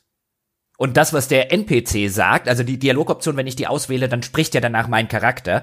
Und dann ist gewissermaßen die Fluff-Option nur, dass mein Charakter dann vielleicht noch irgendwie einen, eine besondere Erkenntnis über die Lage hat oder ein, besonders die Frage etwas anders formuliert, die er stellt. Ähm, das fand ich auch durchaus interessant. Ich hatte im ganzen Spiel, hatte ich ein einziges Mal in einer popligen, vergleichsweise popligen Nebenmission, hatte ich ein einziges Mal eine solche, einen solchen Skillcheck, der tatsächlich etwas bewirkt hat. Da war ich dann sehr überrascht. Ach, guck mal, an der Stelle hatten, den, das hatten sie wohl schon gebaut, bevor sie das Feature rausgeworfen haben. Ja, also ich gefühlt viel häufiger hatte ich es tatsächlich bei den Skill-Checks, also bei den Sachen, den Optionen, Gesprächsoptionen, die abhängig sind von deinen Skills, dass du, wenn du sehr viel in dieses äh, Kraft-Body-Attribut gesteckt hast, dass du manchmal Leute bedrohen kannst. Und da hatte ich schon das Gefühl, aber ich habe es jetzt nicht immer überprüft. Manchmal ist es auch nur Smoke and Mirrors und wenn du zurückgehst, stellst du fest, nee, das hätte in jedem Falle funktioniert, aber ich hatte das Gefühl, dass ich da häufig mal Kämpfe vermeiden konnte oder dass ich dann eben nicht nach einem alternativen Eingang in ein Gebäude suchen musste, weil mich dann der Türsteher aus Angst einfach reingelassen Ach, guck, hat. dann dann das mag ja durchaus sein, weil Body ist ein also der der der Kraft der Körperwert ist einer der Werte, die ich quasi gar nicht gesteigert habe. Insofern ist das vielleicht der Wert, bei dem es funktioniert. Ich hatte halt hohe Tech Agility und hohe Intelligenz und äh, hohe ähm, einen hohen Coolness-Faktor, der halt fürs Schleichen zuständig ist unter anderem.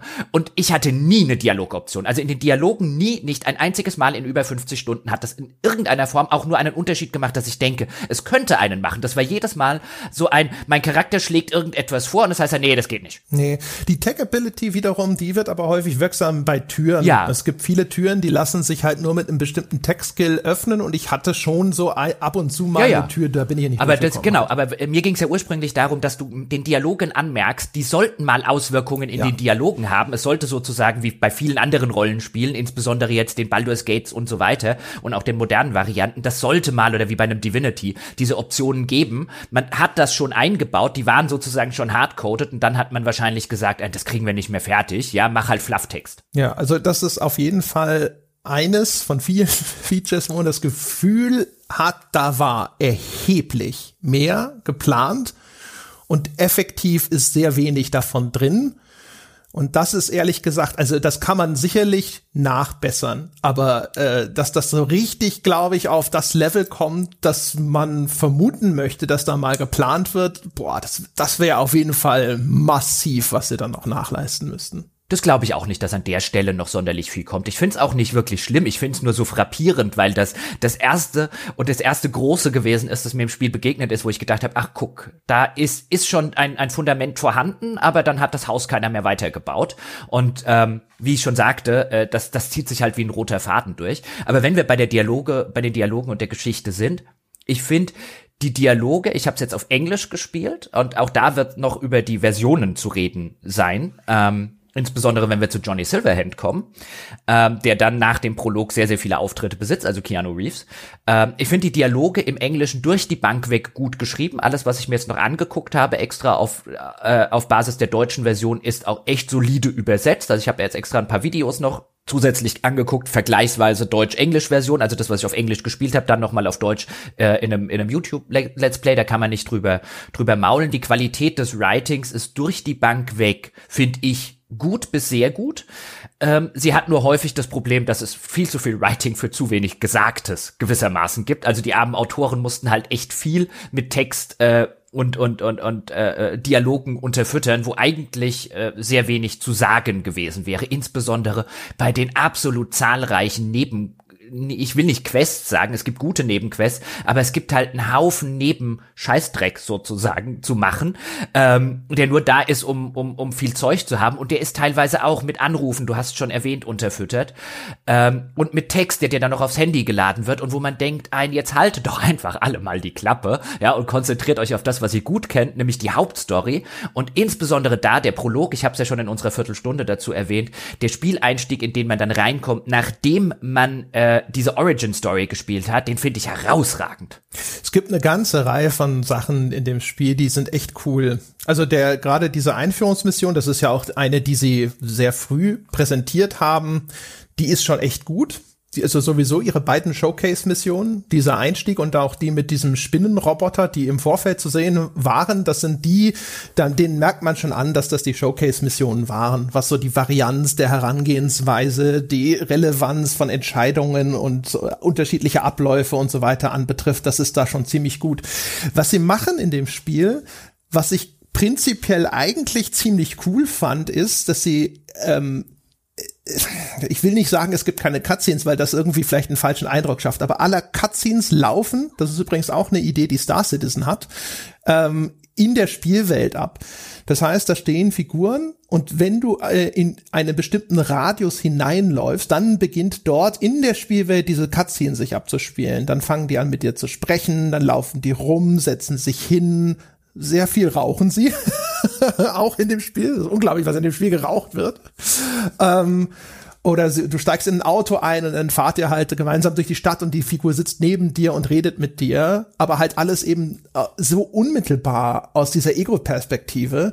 Das ist schon ziemlich mhm. cool. Das ist sehr immersiv, das ist geil präsentiert und dann läuft eben das auch in diesen Missionen so ab, dann rettest du da ja am Anfang ähm, dieses verschwundene Mädchen oder diese verschwundene Frau und dann nimmst du da, die findest du so nackt in einer Badewanne, so wie weggeworfen und dann trägst du sie raus und dann kommt da dieses äh, Medizinteam angeflogen und sowas und das alles aus der Ego-Perspektive zu spielen ist mega, mega cool. Das einzige, der einzige Wermutstropfen ist eben, erstens, dass es zu häufig noch die Videospieleigenschaft hat, dass es zu langatmig ist und ähm, die, die Balance zwischen Spielbestandteil und Cutscene ist ziemlich aus dem Ruder. Und ich glaube, das liegt auch daran, dass eigentlich ein viel größeres Spiel geplant war und dass dann hinterher diese Missionen teilweise auch zurechtgestutzt werden mussten. Mhm. Und ich hatte häufig dieses Ding, wo ich dachte so, es ist cool, es ist das ist interessant, das ist auch gut geschrieben. Ich mag schon, was ihr macht, aber um Gottes Willen, bitte, lasst mich doch mal ein bisschen länger spielen. Ich will nicht schon wieder in die nächste Cutscene reinlaufen. Ich habe auch, das ist jetzt so ein bisschen vielleicht äh, eine, ein, ein Tipp für die Herangehensweise, ich habe dann meine Zeit lang halt einfach diese, diesen Hauptstorystrang verfolgt, der echt nicht schlecht ist. Aber gerade da ist es dann halt wirklich Cutscene, Cutscene, Cutscene, Cutscene, Cutscene, nennen wir sie mal so und ich habe festgestellt, als ich dann hinterher diese ganzen viel kleineren, kompakteren Missionchen gemacht habe, wo aber auch nicht so lange so viel ähm, hier Theater aufgeführt wird und dann immer viel mehr auch handfest ich Gameplay äh, spielen darf, das hat mir dann viel besser gefallen. Ja, das ist also man sieht hier was, finde ich, noch stärker als Witcher 3 hatte das schon. Witcher 3 hat sich auch relativ schwer getan in seinen Hauptstories Gameplay einzubinden. Nicht ganz so schwer, wie sich jetzt Cyberpunk tut. Auch bei Witcher 3 waren viel der Hauptquests, wenn wir jetzt an den blutigen Baron zum Beispiel denken. Wie viel davon ist wirklich Gameplay, das du machst und wie viel davon ist eigentlich, ich laufe rum und höre jemandem zu oder ich benutze diese Hexersicht. Also so richtig Gameplay ist dort, ist dort auch vergleichsweise wenig drin und das meine ich jetzt erstmal gar nicht wertend oder qualitativ. Und hier finde ich, sieht man, sieht man was ähnliches, dass sich die Entwickler immer so ein bisschen schwer tun, sozusagen Geschichte und Gameplay miteinander zu verheiraten. Und ich finde auch am stärksten ist das Ganze eigentlich, wenn es das schafft, wie zum Beispiel in dieser Mission, die du schon erwähnt hast oder diese Anfangsmission, wo man dann halt auch ein bisschen ballern und dann hast du wieder hast du wieder Story, wenn du dann äh, die Entführer dieser jungen Frau, die du da am Anfang zum Beispiel retten sollst, die erschießt du und dann holst du diese Frau aus der Badewanne, dann kommt dieses äh, Traumateam, äh, wie es heißt, also dann kommt der der Notarzt, der natürlich nur kommt, wenn man entsprechend äh, Geld für den Notarzt bezahlt, dann stellt sich raus, die Frau hat einen, glaube ich, Platinum-Plan, das heißt, die kämen sofort, aber dieser Chip in ihr ist ausgeschaltet, dann aktiviert man den und dann kommt auch sofort äh, äh, kommt sofort diese diese Rettungsleute und die kommen dann mit so einem, mit so einem Luftgefährt angefahren und dann geht erstmal die Tür auf, dann kommen erstmal zwei schwer bewaffnete Typen raus, bevor der eigentliche Notarzt rauskommt. Das ist alles cool, das ist geil, das ist cool inszeniert, das ist denen eine ihrer Showcase-Missionen, da ist viel Zeit und Arbeit reingeflossen und die verheiratet auch Gameplay und, und Story und, und Storytelling und Worldbuilding. Ähm, richtig gut miteinander. Auch die ganze Sache mit dem, ähm, mit dem Roboter zum Beispiel, mit diesem Spinnenroboter, die zweite ihrer großen Showcase-Missionen, die du vorhin schon angesprochen hast, auch die macht richtig cooles Worldbuilding zum Beispiel, weil es dir eine dieser ähm, Gang-Fraktionen näher bringt, nämlich die, die sehr transhumanistisch unterwegs sind und alles mit äh, Cyberware ersetzen, insbesondere so Augen. Dann haben sie so rot leuchtende ähm, Roboteraugen. Das ist richtig cool. Aber das ist die einzige Gang, die dir so präsentiert wird im ganzen Spiel, wo man so denkt, ich nehme an, die hatten mal vor, diese Art von Mission für viele der einzelnen Fraktionen in diesem Spiel zu machen, aber die gibt es dann halt nur für diese eine Fraktion, weil für den Rest wahrscheinlich keine Zeit mehr war. Und dann merkst du halt sehr viel, wie du schon gesagt hast, dass gerade bei den Hauptstory-Missionen ist es ein, komm, wir fahren mal dahin, weil das Spiel muss dir gerade ziemlich viel Exposition erklären, also fahren wir dahin, so à la GTA, und der Charakter erzählt dir jetzt einfach mal ziemlich viel. Und insbesondere, wenn man die die ganze Zeit am Stück spielt, wie du es schon sagst, kommt man wirklich an den Punkt, wo man sagt, können wir ein bisschen weniger reden und ein bisschen mehr ballern bitte, auch wenn das Reden echt cool ist? Ja, ich habe halt das Gefühl, dass halt, ich, also das wäre meine Vermutung, dass halt auch da zurechtgestutzt wurde, dass da Missionen eigentlich größer sein sollten, dass es häufiger Entscheidungen geben sollte und dass dann halt auch da wieder sehr viel rausgeflogen ist. Und jetzt hast du halt ein ziemliches Unverhältnis zwischen äh, Cutscene und eigentlichem Gameplay. Du hast ein bisschen die Vorstellung der Fraktion auch noch bei den Voodoo Boys. Das stimmt, ja. Das ist, äh, ja, ja. ja Aber das stimmt schon. Also ich finde, was du gesagt hast, das ist etwas, das mir sonst nämlich fehlt. Diese, diese Einführungsmission, diese allererste, die Idee von diesem Trauma-Team mit den verschiedenen Graden von Krankenversicherungsqualität sozusagen. Oder auch, dass da eben quasi dieser fliegende Krankenwagen ankommt. Das erste, was rauskommt, sind aber schwer Bewaffnete, die so einen so, eine, so, eine, so ein mhm. Areal absperren. Die sagen, du sollst gefälligst bis zu der Tür da zurücktreten und ansonsten wirst du sofort erschossen. Äh, ja, legen sie die Frau dahin, wir kümmern uns und dann sind die sofort wieder weg. Das ist so cool und da ist halt auch, da steckt halt sehr viel drin. Ne? Dieses, äh, wenn du dir es leisten kannst, dann kommt innerhalb von 60 Sekunden dieses Team und rettet dein Leben und wenn nicht, dann nicht und solche Geschichten. Also diese, äh, was ja diese hyperkapitalistische Zukunft auch schön auf den Punkt bringt, das äh, bringt dir näher, was das für eine Art Welt ist, dass da erstmal Bewaffnete aussteigen müssen, bevor irgendein Sanitäter aussteigt und so. Das ist halt super geil. Und man hat so auch das Gefühl gehabt, dass das etwas ist, was eigentlich mal geplant war, dass sich das eben auch generell irgendwo in dieser Welt wiederfindet und eben nicht nur in so einer einzelnen Cutscene. Aber in der eigentlichen Open World und sowas ist davon dann halt echt nicht mehr viel übrig. Ja, sogar im Gegenteil. Also zwei Punkte. Nämlich erstens, an der Stelle musste ich übrigens denken, du hast es gerade sehr schön ähm, selber auf den Punkt gebracht. Wenn wir das jetzt vergleichen mit einem anderen Spiel, das eine, ähnlichen, äh, äh, eine ähnliche Prämisse hatte und gleich mit einer gewissen anderen Tonalität, nämlich das Outer Worlds von Obsidian, ähm, dann, dann sieht man hier alleine diese Trauma-Team-Stelle macht was, was das ganze Outer Worlds von Obsidian nicht ein einziges Mal hinkriegt, nämlich das wirklich mal schön pointiert auf den Punkt zu bringen, dieses überkapitalistische. Hier sieht man halt einfach, was passiert, wenn man das gut macht, nämlich dann geht das auch. Das hat natürlich einen gewissen satirischen Ansatz, aber halt nicht, nicht einen, der das Ganze wieder in die Lächerlichkeit äh, zieht oder preisgibt. Also super gemacht, genau aus den Gründen, die du schon genannt hast. Und dann auch das mit dem Maelstrom, also mit dieser Fraktion der, der Transhumanisten gewissermaßen. Das ist ein, da bringt dir das Spiel wirklich diese, auch da die Welt näher. Du redest mit denen, ähm, du verhandelst mit denen. Das ist alles extrem cool. Und dann die anderen Fraktionen, jetzt mit Abnahme, Ausnahme der Voodoo Boys, dann läufst du zum Beispiel zum ersten Mal den Animals über den Weg und dann redet dein, dein Charakter, zumindest bei mir war es so, mit einem mit, mit einem der Fixer so ein bisschen drüber, so, ja, aber das ist ja typisch für die Animals und so weiter. Und dann, und ich sitze so da als Spieler, wer sind die Animals? Also, also, weißt du, mein Charakter redet so, als, als würde er sie kennen, aber ich kenne die nicht. Also du Spiel, du hast noch nie was gemacht, um mir diese Fraktion oder diese Leute in irgendeiner Form näher zu bringen. Und dann heißt, jetzt hast du es dir aber mit den Animals versaut. Und ich, die, und? Ist das, ja. ist das schlimm? Es ist auch so äh, kompat kompat kompartmentalisiert ist, gibt's das im Deutschen auch egal. Auf jeden Fall ist es halt alles so abgeschottet. Ne? Es ist so, jetzt ist die, jetzt ist die Missionskette, da kommst du mit den Maelstrom in Kontakt. Jetzt ist die Missionskette mit den Voodoo Boys. Und diese Fraktionen existieren danach zwar auch noch und auch in vielen kleineren Missionen begegnest du mal der einen oder der, der anderen Fraktion, aber das ist dann eigentlich abgeschlossen. Das war's dann. Du hast irgendwie schon das Gefühl, dass das so abschnittsweise, jetzt sind die mal kurz im Fokus und danach sind sie aber auch irgendwie wieder völlig verschwunden. Ja, das, das, das dieses unausgegorene Worldbuilding, was es letztlich ist, das zieht sich halt durch. Also, du hast einerseits die extrem coole Kulisse dieser Stadt und ich finde sogar draußen die Badlands sind sind cool. Die haben so ein bisschen was von der Mojave-Wüste aus, aus Fallout New Vegas. Das gefällt mir gut. Ähm, mhm. Und andererseits hast du so extrem selten, dass das Spiel mal mehr ist als Kulisse. Also in seinen richtig guten Missionen ist es dann mehr. Und in, in, in so vielen anderen Sachen bleibt's aber reine Kulisse und versucht dann sein Worldbuilding auszulagern auf zig. Und ich meine zig irgendwelche Art Datenpads, die du finden kannst, bei denen du dann so ein bisschen Hintergrund lesen kannst, der allesamt uninteressant ist. Ja, das ist wirklich, also diese, diese Lore-Texte sind strunzlangweilig. Die sind aber auch echt, also zu, ich habe wirklich versucht, sie zu lesen, obwohl das eigentlich ja noch nicht mal wirklich meiner Natur entspricht. Also irgendwie wahnsinnig viele so diese Textfragmente da lesen, die sollten dann schon gut sein, dass mich das groß interessiert.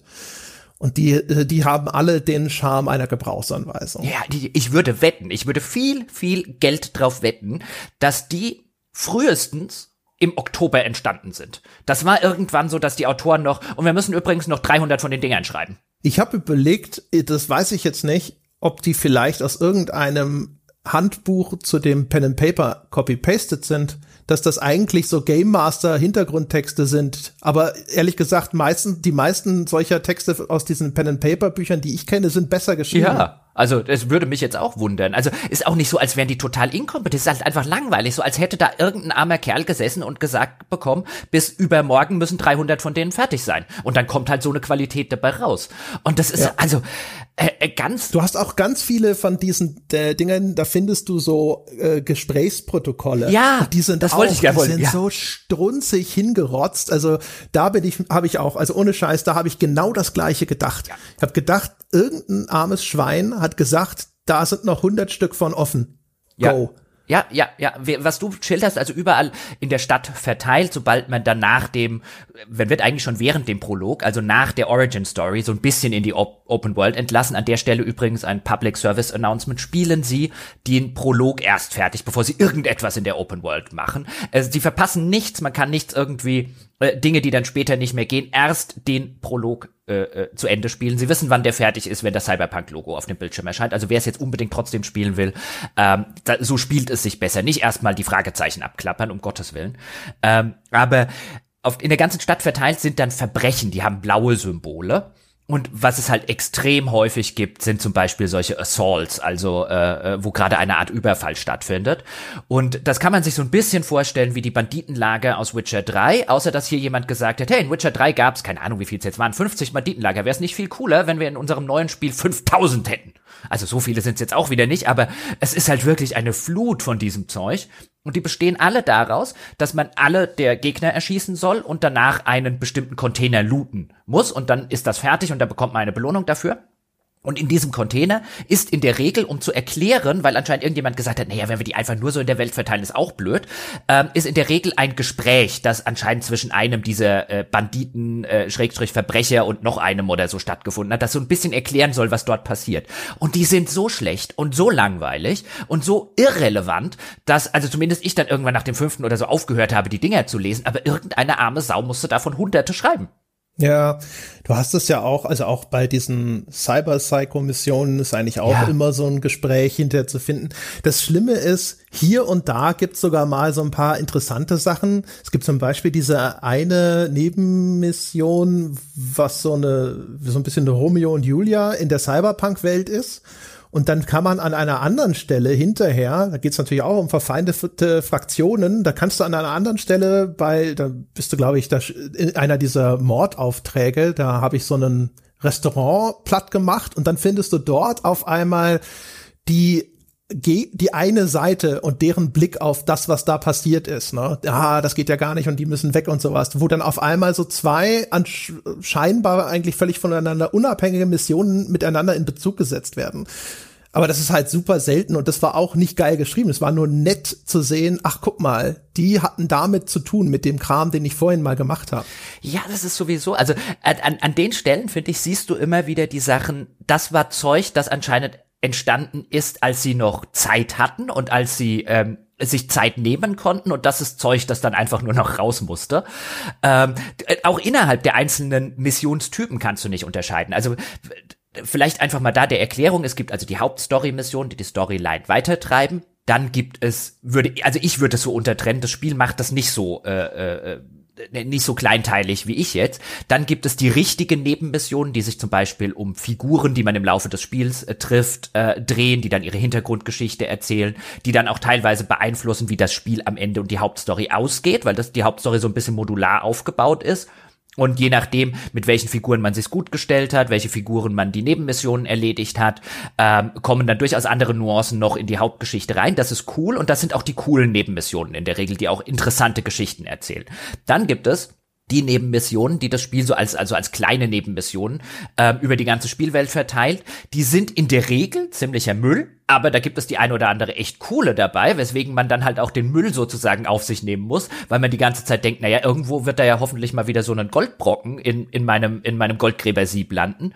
Dann gibt es diese ganzen Polizeinebenmissionen, die wirklich ein, reines, reines Rumgeballere sind, ähm, und in der Regel, aber auch da gibt's Ausnahmen, äh, keine interessanten Geschichten erzählen, wenn sie überhaupt Geschichten erzählen. Und dann gibt es noch die Gigs, also die Sachen, die dir der Fixer äh, anbietet, die in der Regel ebenfalls grundgütiger Müll sind, der auf rund äh, auf Geballer basiert, aber da gelegentlich auch mal cool werden und wo man dann sagt, ach guck mal, ich habe gar nicht gedacht, dass mir hier ein Gig auch noch eine Geschichte erzählt. Das sind NPCs, die mit mir reden. Was ist denn hier los? Ja, also die, die Side-Missions sind auf jeden Fall ja in der Regel wenigstens aufwendiger inszeniert. Und bei den Gigs oder sowas, dann wird der Aufwand, der betrieben wird, dann kleiner. Aber das stimmt schon. Also es ist außerhalb der Hauptmissionen häufig schwer vorhersehbar, wo jetzt was richtig Cooles ist. Aber das ist ja eigentlich normal. Ne? Bei Nebenmissionen ist ja immer so ein Lotteriespiel, ob das irgendwie was ist, wo du denkst, ja, ja, okay. Oder ach, das war jetzt richtig. Ja, geil. aber bei, bei dem Spiel ist es halt insofern interessant. Also diese Gigs. Die Gigs passieren in der Regel, um mal zu erklären, wie die funktioniert. Man läuft fährt mit seinem Auto irgendwo in der Nähe eines, eines Gig-Symbols lang, ob jetzt absichtlich oder unabsichtlich, und dann ruft einen der Fixer an und erzählt einem irgendetwas zu diesem Gig, was weiß ich, da ist irgend so ein Typ, der hat mich beklaut, äh, hol das Zeug bitte wieder, was der mir abgenommen hat. Und dann kann man das machen oder nicht. Und diese Anrufe des Fixers gehen einem so extrem auf die Nüsse, wenn man gerade irgendwas anderes machen will, wo man echt nur denkt, wenn du nicht gleich die Backen hältst, ruf mich nie wieder an. Weil das ist auch eins von den Sachen, wo das gerne einfach mal mitten reinkommt, wenn zum Beispiel, du hast ja, Johnny Silverhand ist ja quasi in deinem Kopf, das heißt, Keanu Reeves wird dann häufig so in die Spielwelt äh, projiziert und redet mit dir. Und gerne kommt dann auch mal noch ein fixer Anruf dazwischen und dann labern halt alle auf dich ein. Ja. Das sind auch die Momente, wo du denkst, mein Gott, was, was tut ihr denn hier? Ihr habt diese wahnsinnig geile Spielwelt erschaffen und jetzt sitze ich da und das ist wie äh, Werbepop-ups auf so einer Webseite, die du eigentlich magst. Gehst auf eine Webseite, die eigentlich gut ist und dann kommen überall kommt diese Flash-Werbung mit Ton und geht dir auf den Sack. Ja, aber auch das ist so. Ich bin mir sicher, das ist nicht geplant. Ich bin mir sicher, wenn wir, wenn wir eine, wenn wir eine ehrliche Antwort von einem Entwickler kriegen würden, würde der sagen, nein, das sollte nie so sein. Ja, das war halt sozusagen der Kompromiss, damit das Ding raus kann in dem das irgendwie ja, funktioniert. Das sollte, das sollte nie so sein, dass dir die Fixer die ganze Zeit auf die, auf die Nüsse gehen. Und es kann wirklich passieren, je nachdem, wie du dich durch die Spielwelt bewegst, dass du drei Anrufe hintereinander kriegst. Mit ja, wenn du Grenzen, also ja. das Spiel ist ja unterteilt in verschiedene Stadtbezirke und in jedem Stadtbezirk ist ein anderer Fixer aktiv. Und gerade wenn du mit dem Auto unterwegs bist oder so, und dann fährst du mal durch drei Stadtteile durch in kurzer Folge, dann sobald du halt die Stadtgrenze überschreitest, ist der nächste Fixer am Rohr. und am Anfang des Spiels, wenn du zum ersten, da ruft er dich auch an, um sich vorzustellen. Und dann, dann, ja, dann genau. stellen sich drei Fixer vor bei dir und du so, äh, nein, nein, ja. Ah, Mann, du dann wird aus dem Fixer schnell ein Wichser. Ja, du kannst ja auch alle treffen, ne? Die Fixer mhm. haben ja alle eine Location, wo sie sind, aber das hat also außer dass du mit dem drei Worte wechseln kannst, bringt es nichts, oder? Also ich habe ich hab nichts davon rausgefunden. Ich meine, ich finde das coolen, cooles Zeug, dass das geht, dass die eben nicht nur Figuren sind, die äh, die in deinem Ohr sind oder die dich anrufen, sondern dass die tatsächlich eine Repräsentation in der Spielwelt haben. Das finde ich eine Kleinigkeit, die ich geil finde, auch wenn sie jetzt relativ wenig tut. Und auch da würde man annehmen, ich glaube, die sollte mal was tun. Ja, das das ist das, was ich hm. meine, weil die sind sogar in, auf der Karte ja eingezeichnet. Hm. Und ich hatte immer das Gefühl, also es gibt, glaube ich, ein oder zwei Gelegenheiten, wo das Spiel dich auch mal dahin führt. Ich glaube, zu der Regina musste einmal gehen für irgendeine Mission. Aber ansonsten, ich hatte immer das Gefühl, da war vielleicht auch mal geplant, dass das mehr als nur ein nettes Gimmick ist. Aber ist es nicht. Nee, mir ist auch nix untergekommen, bislang zumindest. Und dann ist es halt so, und unterschätzen Sie das nicht, meine Damen und Herren, die rufen echt oft an. Es gibt viele Gigs in diesem Spiel und in der Regel läuft man denen über den Weg, während man eigentlich was völlig anderes machen will. Also man bekommt quasi diese Informationen zwangshaft aufs Auge gedrückt, wenn man sie gerade nicht will oder brauchen kann. Und dann erzählen die einem irgendwas über diesen Gig und dann sagen die mehr Informationen attached und dann kriegt man in seinem, es gibt so ein extra Messages-Menü, ähm, so eine Art SMS-Menü im Spiel, kriegt man dann sogar noch mehr irrelevante Informationen über den Gig, weil 90% der Gigs daraus bestehen, geh da irgendwo rein und jetzt kannst du theoretisch auch ein bisschen rumschleichen und dich irgendwo reinhacken, aber effektiver ist es, geh da einfach rein und erschieß alle und äh, benutz irgendein Objekt. Oder du bist schon fertig, wenn du alle erschossen hast. Das ist in der Regel das, was diese Gigs machen. Die sind langweilig, die ganze Hintergrundgeschichte interessiert keinen Menschen. Und dann läuft man plötzlich einem Gig über den Weg, wo man auch denkt, ah, der hat jetzt mal eine halbwegs interessante Hintergrundgeschichte zur Abwechslung, weil da soll man ähm, gewissermaßen eine Aufnahme, äh, einen Snuff-Mord an einem kleinen Jungen die Aufnahme davon beschaffen. Und ich dachte halt auch, das ist wie jeder andere Gig, wie die 20, die ich davor gemacht habe, sturzlangweilig spielerisch. Ich gehe rein und erschieße alle und interagiere mit einem Container. Und dann stehen da plötzlich zwei NPCs drin, die zuständig für die Nachbearbeitung dieser Aufnahme waren. Und das Spiel lässt mich, ohne mir das großartig zu sagen, darüber entscheiden. Also ich habe dann die Aufnahme gefunden, damit wäre der Gig abgeschlossen. Aber was ich mit den beiden mache. Und dann sitze ich davor und denke, ach, ach, das kannst du auch spielen. Das wäre cool, wenn du das häufiger machst. Ja, und nicht nur das. Also ähm, das sind ja dann so, das sind diese Brain Dances.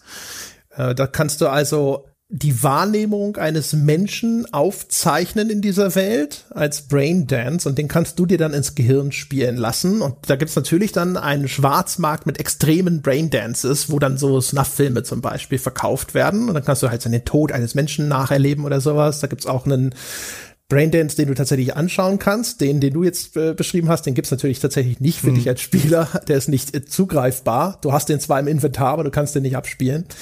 Ähm, äh, das ist dann, glaube ich, sogar ein ziemlich direktes Zitat von Strange Days. Strange Days ist ein, ein Film mit, ich glaube, Ralph Fiennes, Fiennes, egal wie man ihn ausspricht und sowas. Ganz cooler Film eigentlich, glaube ich, von Catherine Bigelow. Mhm. Ähm, das ist diese Banküberfallszene, wo der eine Bankräuber stirbt. Ich glaube, das ist, kommt da, wenn ich mich recht entsinne, kommt es in dem Film vor. Ähm, egal, auf jeden Fall diese Braindances, die sind sogar ein Minigame, können wir auch noch mal drüber sprechen. Das Geile an der Szene, die du meinst, ist, da stehen also diese beiden Typen, die so ein bisschen also äh, mitgewirkt haben an der Erstellung eines Kindersnuff-Films. Und jetzt kannst du entscheiden, was du mit denen machst. Und das sind, glaube ich, Vater und Sohn. Mhm. Und du kannst die halt abknallen natürlich. Und wenn du einen von denen erschießt, dann reagiert die andere ja. Figur darauf mit Entsetzen und Trauer und sowas. Und ich habe gedacht, das ist cool. Ja. Das ist richtig gut gemacht. Da sind mal Konsequenzen meiner Handlung auf so einer emotionalen Ebene auf einmal spürbar, obwohl das natürlich miese Schweine sind, aber wie dann der eine auf einmal völlig entsetzt ist und darum trauert, dass du den erschossen hast, das war super ja, gemacht. Das war deswegen äh, habe ich sozusagen erwähnt, so als als echtes Positivbeispiel und auch da, weißt du, so, so grundlegend, wo wir herkommen. Ich glaube, das sollten mal die Gigs sein. Das, hier sieht man einen, den sie früh gemacht haben. In denen gibt es noch, weißt du, das sollten die mal sein. Das war mal der Plan davon, bevor halt irgendwann die Zeit weg war, man an anderer Stelle schon zu viel Zeit investiert hat und die, die halt dann mit nur langweiligem Füllmaterial ansonsten besetzt hat. Ich glaube, das war mal die Vision, dass jeder dieser Gigs so eine eigene kleine Geschichte erzählen soll und man sieht halt an denen, die es machen, die ganz wenigen, die es gibt, wie cool das gewesen wäre, wenn sie an der Stelle halt wesentlich mehr Zeit gehabt hätten oder zumindest noch ein bisschen mehr Zeit, um, um zumindest, was weiß ich, die Hälfte so, so cool zu machen machen, weil genau das, was du beschrieben hast, nämlich auch dieses, ich stand dann da und es ist auch so geil, dass das Spiel an dieser Stelle nicht sagt ein, willst du sie erschießen, ja oder nein, sondern dass es mir wirklich, weißt du, dass es sich hier als interaktives Medium auch ernst nimmt und einfach sagt, na, wenn er die erschießen will, wird er die schon erschießen. Ich muss keine, keine, keine Option auf den Bildschirm einblenden, weil ich stehe dann da, ich habe diese BD, diese Braindance äh, diesen Braindance dann dabei im Inventar. Das Spiel sagt mir, also der Missionstext sagt mir, äh, verlasse das Haus. Und ich stehe so da, will ich jetzt wirklich rausgehen, ohne den eine Kugel in den Kopf zu jagen? Was würde mein Wie an dieser Stelle tun? Wie würde der reagieren in dieser Welt, im Kontext dieser Welt, wo ich mich befinde? Was in der normalen Welt würde ich da wahrscheinlich eher weniger zur Selbstjustiz greifen. Und ich bin schon so auf dem Weg nach draußen. Vorher kannst du mit denen auch noch ein bisschen reden und die haben natürlich den typischen typische Leier von wegen, ja, wir sind ja hier nur, wir bieten ja nur einen Service an und wenn wir es nicht machen, dann wird's ja jemand anderes machen und la la la la la. Und ich denk mir so, hm, gehst jetzt wirklich raus, ohne die umzulenken? Und dann hab ich halt den Vater erschossen und dann reagiert sein, der, der Sohn jetzt in dem Fall mit einem Papa, nein! Also wirklich auch so, so entsetzt und mit einer Trauer, äh, wo ich auch gesagt habe, boah, das, in, in diesem kleinen, winzigen Mikrokosmos dieser Mission, dadurch, dass ich keine Dialogoption habe, in der ich das irgendwie entscheiden muss, dadurch, dass die Figur wirklich mit, mit Emotionen reagiert, die andere Figur, Figur, hat das, hat Cyberpunk mehr gemacht als die mehr im, im, was weiß ich, im, im kleinen Finger oder im kleinen Fingernagel als viele andere Spiele im ganzen Körper. Und man denkt sich nur, wieso nicht dauernd sowas? So schade, ja, genau. dass das raus musste. Ich glaube, einer, einer deiner ersten Kommentare im, im Skype äh, war, wenn das Spiel gut ist, ist es richtig gut. Und das ist halt echt so ein Ding. Also es gibt Momente in Cyberpunk, wo du davor stehst und dir denkst so, ja, in deinen besten Momenten ist das Spiel wirklich fantastisch gut. Da macht es Sachen, die dich überraschen, weil du bist es nicht gewohnt, dass Spiele so äh, immersiv oder auch so, weiß ich nicht, überlegt klug, wie soll man es nennen, ja, glaubwürdig auf dich reagieren können und auch das Ganze so immersiv darstellen. Und diese Ego-Perspektive, die hilft da auch teilweise mhm. sehr, sehr viel. Aber das ist halt, ehrlich gesagt, halt, das, das Problem ist halt, dass das immer so zwischendrin aufblitzt und danach läufst du wieder durch und denkst dir so, ah, ja, hm, hörst du, der Rest, ach, der ja, Rest. den, äh, was ich auch noch erwähnen äh, möchte, auch, auch wenn es es hat durchaus auch einen, einen netten Sinn für Humor, was ich bei Spielen eh immer ein bisschen problematisch finde. Es gibt zum Beispiel die eine Mission, ich habe es auf Twitter auch schon mal gepostet, da lief mir jemand äh, über den Weg, der einen Kurzschluss am Sack hatte. Hattest du die auch? Äh, nee, aber irgendwo habe ich das schon gehört. Ja. Dass da, du hast, glaube ich, erzählt, vielleicht in der Viertelstunde. Das kann auch sein. Also ich will es hier nur mal ganz kurz erzählen. Es ist halt nett gemacht, auch wenn ich jetzt eine Mission spoilere, aber halt auch als, als, als Positivbeispiel, dass ja das Spiel durchaus hat. Auch da man läuft halt jemandem über den Weg. Das sind halt diese kleinen Fragezeichen, die auf der Karte sind, wo es so kleine Mini-Missionchen äh, gibt, wenn sie sich nicht als Gegner rausstellen. Und auch da, die meisten sind blöd und man, das Spiel konditioniert einen schon drauf, sich davon fernzuhalten, wenn man die ersten gemacht hat, weil die Wahrscheinlichkeit groß ist, dass es halt langweiliger Käse war.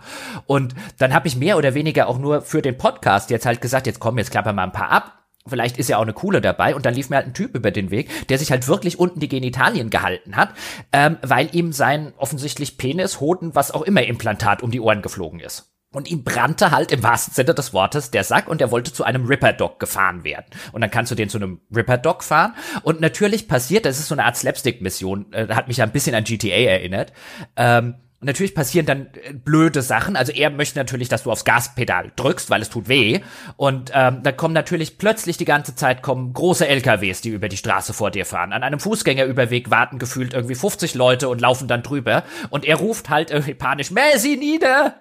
Weil er halt nur den Ripper Dog will. Und es ist ganz, ganz großartig. Und dann äh, äh, fährst du ihn halt zu dem Ripper Dog und er steigt aus und dann humpelt er immer noch sich die Genitalien haltend halt zu dem Ripper Dog rein. Dummerweise wollte ich auch zu dem Ripper Dog, weil da mich eine Mission hingeführt hat und dann durfte ich nicht in die Mission rein, weil sie den Kerl behandelt haben, was noch so eine nette, ähm, unbeabsichtigte Sache hatte, dass ich halt mehr oder weniger vor der Tür gewartet habe. Jetzt mach mal langsam fertig mit deinem komischen Ding, aber natürlich musst du halt eine gewisse Zeit vergehen lassen und dann ruft er dich an und in deinem Telefon wird er abgespeichert als Flaming Crotchman. So gut. Und auch da, so, weißt du, wo, wo du dir denkst, boah, wieso, wieso habe ich eine von diesen Missionen in 55 Stunden? Ihr könnt's doch. Ja, und das ist doch nichts, ja. wo du jetzt in Jahren der Entwicklungszeit sagst, da kann man nur eine davon erzählen, weil für mehr hatten wir keine Zeit. Das ist doch so schade. Warum war für, warum war dafür keine Zeit mehr? Es gibt ja noch, also was ja auch geil ist, ist der sprechende Getränkeautomat, der ein Bewusstsein hat, direkt neben deinem Hochhausblock. Den hatte ich nicht. Okay, den, da gibt's noch, ich glaube, der ist Bertram oder sowas. Da gibt's eine, so, so, so ein Ding, so ein Cola-Automat oder sowas, der ein Bewusstsein entwickelt uh. hat und der ist, der entwickelt sich dann so zum äh, zum Therapeuten der Umgebung. Da kommen dann die Leute hin und reden mit ihm, weil er so gut zuhören kann und so. Das war auch noch ganz nett. Ja, und es Beispiel. gibt oder oder es gibt es gibt so eine so eine Taxi-KI namens Delamain, ähm, die dir auch so eine so eine Sammelmission gibt. Und ich habe mich lange drum gesträubt, die zu machen, weil ich gedacht habe, oh, überall auf der Karte diese ganzen äh, verloren gegangenen Taxis einsammeln. Klingt nicht nach Spaßabenteuern und fetzigen Sachen. Und dann habe ich mich dazu durchgerungen und dann haben die halt alle so einen so einen so einen KI-Problem. Also das sind alles Anspielungen auf popkulturelle Sachen und teilweise echt cool. Ich glaube, mehr müssen wir da gar nicht verraten. Äh, ich nehme an, du wirst es ja auch gemacht haben. Und da sind teilweise echt ja. lustige Sachen dabei, wo ich auch gedacht habe, ey, Spiel, du kannst es doch. Ja, die geht ein bisschen komisch und unbefriedigend zu Ende, ja, finde ich. Aber ansonsten. Das Ende ist nicht fertig. Garantiert ja, genau, nicht. das wirkt seltsam. Also auch äh, denkst du, hä, wieso? Naja. Ja. Ja, das ist, das ist halt, ich meine, wo wir bei den positiven Sachen vielleicht sind, was auch sehr gut ist, ist, dass das Spiel ähm, eigentlich charakterzentrierte Geschichten erzählt. Vielleicht ist das auch einer der Gründe, warum das Worldbuilding teilweise so ein bisschen auch hinten auf der Strecke bleibt. Aber nicht ohne Grund sind diese Questketten immer auch gekoppelt an einzelne Figuren.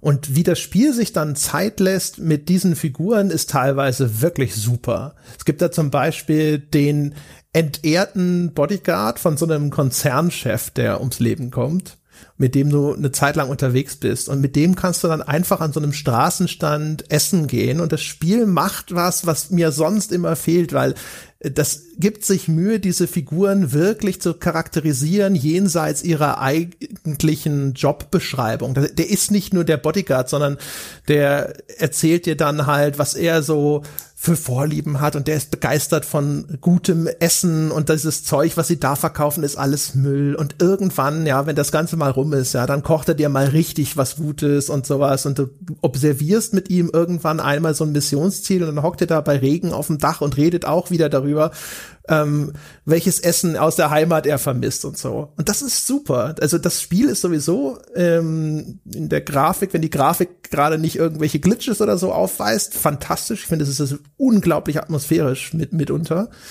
Und wenn du dann da so hockst und da diese dichte Regenwand runterprasselt, die teilweise nicht gut simuliert wird, wenn es dann äh, so im Auto zum Beispiel, wenn dann viel zu wenig Regen auf der Scheibe ist, aber wurscht, auf jeden Fall da ist es toll und dann sitzt du da und ihr redet einfach wie normale Menschen und dann ist das Spiel richtig, richtig gut, obwohl es recht banale Szenen sind. Ja, oder auch äh, eine andere Szene, die mir im Gedächtnis einfach geblieben ist, weil sie einfach für ein Spiel so richtig, richtig gut gemacht ist. Das ist am Anfang in diesem Überfall, den man macht, wo man dann eben diesen Chip klaut und dann sitzt man hinter so einem, hinter so einer Art Einwegspiegel äh, gewissermaßen und versteckt sich da mit seinem besten Kumpel Jackie und man hat noch diesen Koffer mit dem Chip in der Hand und da passt man sowieso kaum irgendwie rein und das bildet das Spiel durch die Ego-Perspektive auch schön ab, wenn man sich so nach rechts guckt und dann sieht man, wie Jackie da zusammengekauert sitzt und man kann halt rausgucken, ohne dass einen die draußen in diesem, äh, in diesem Penthouse äh, sehen und dort kommt es halt zu einem, man beobachtet einen Mord dort. Und zwar, aber die ganze Szene ist wirklich eingefangen und gemacht wie in einem guten Film.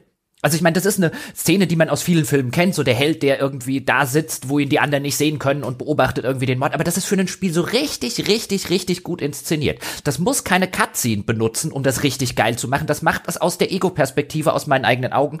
Und das ist was, was ich so bei keinem Spiel bislang gesehen habe. Jackie ist halt auch zum Beispiel ein super Beispiel. Der ist so charismatisch, der ist cool und der hat auch, der hat eine Freundin, der hat Ziele und Wünsche und Pläne, der hat eine Mutter und so weiter, weißt du? das sind nicht irgendwie Figuren, die existieren nur als Plot-Device, sondern die werden verortet inklusive sozialer Kontakte, Verflechtungen, Eigenarten, Präferenzen, Wünsche, Träume in dieser Spielwelt.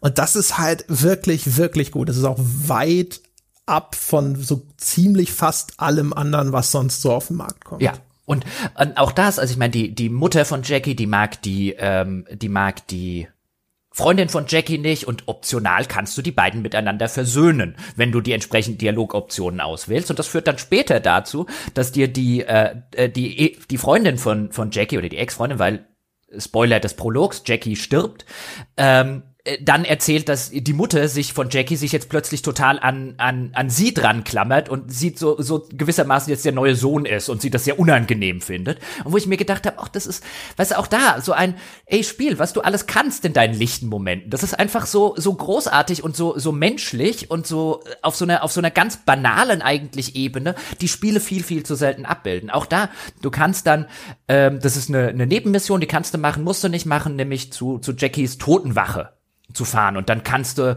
ähm, gehst du noch in Jackies Garage, wo er gewohnt hat und dann findest du einen Gegenstand, den du dann an, bei der Totenwache dort lässt und auch da kannst du auswählen, welchen Gegenstand willst du machen.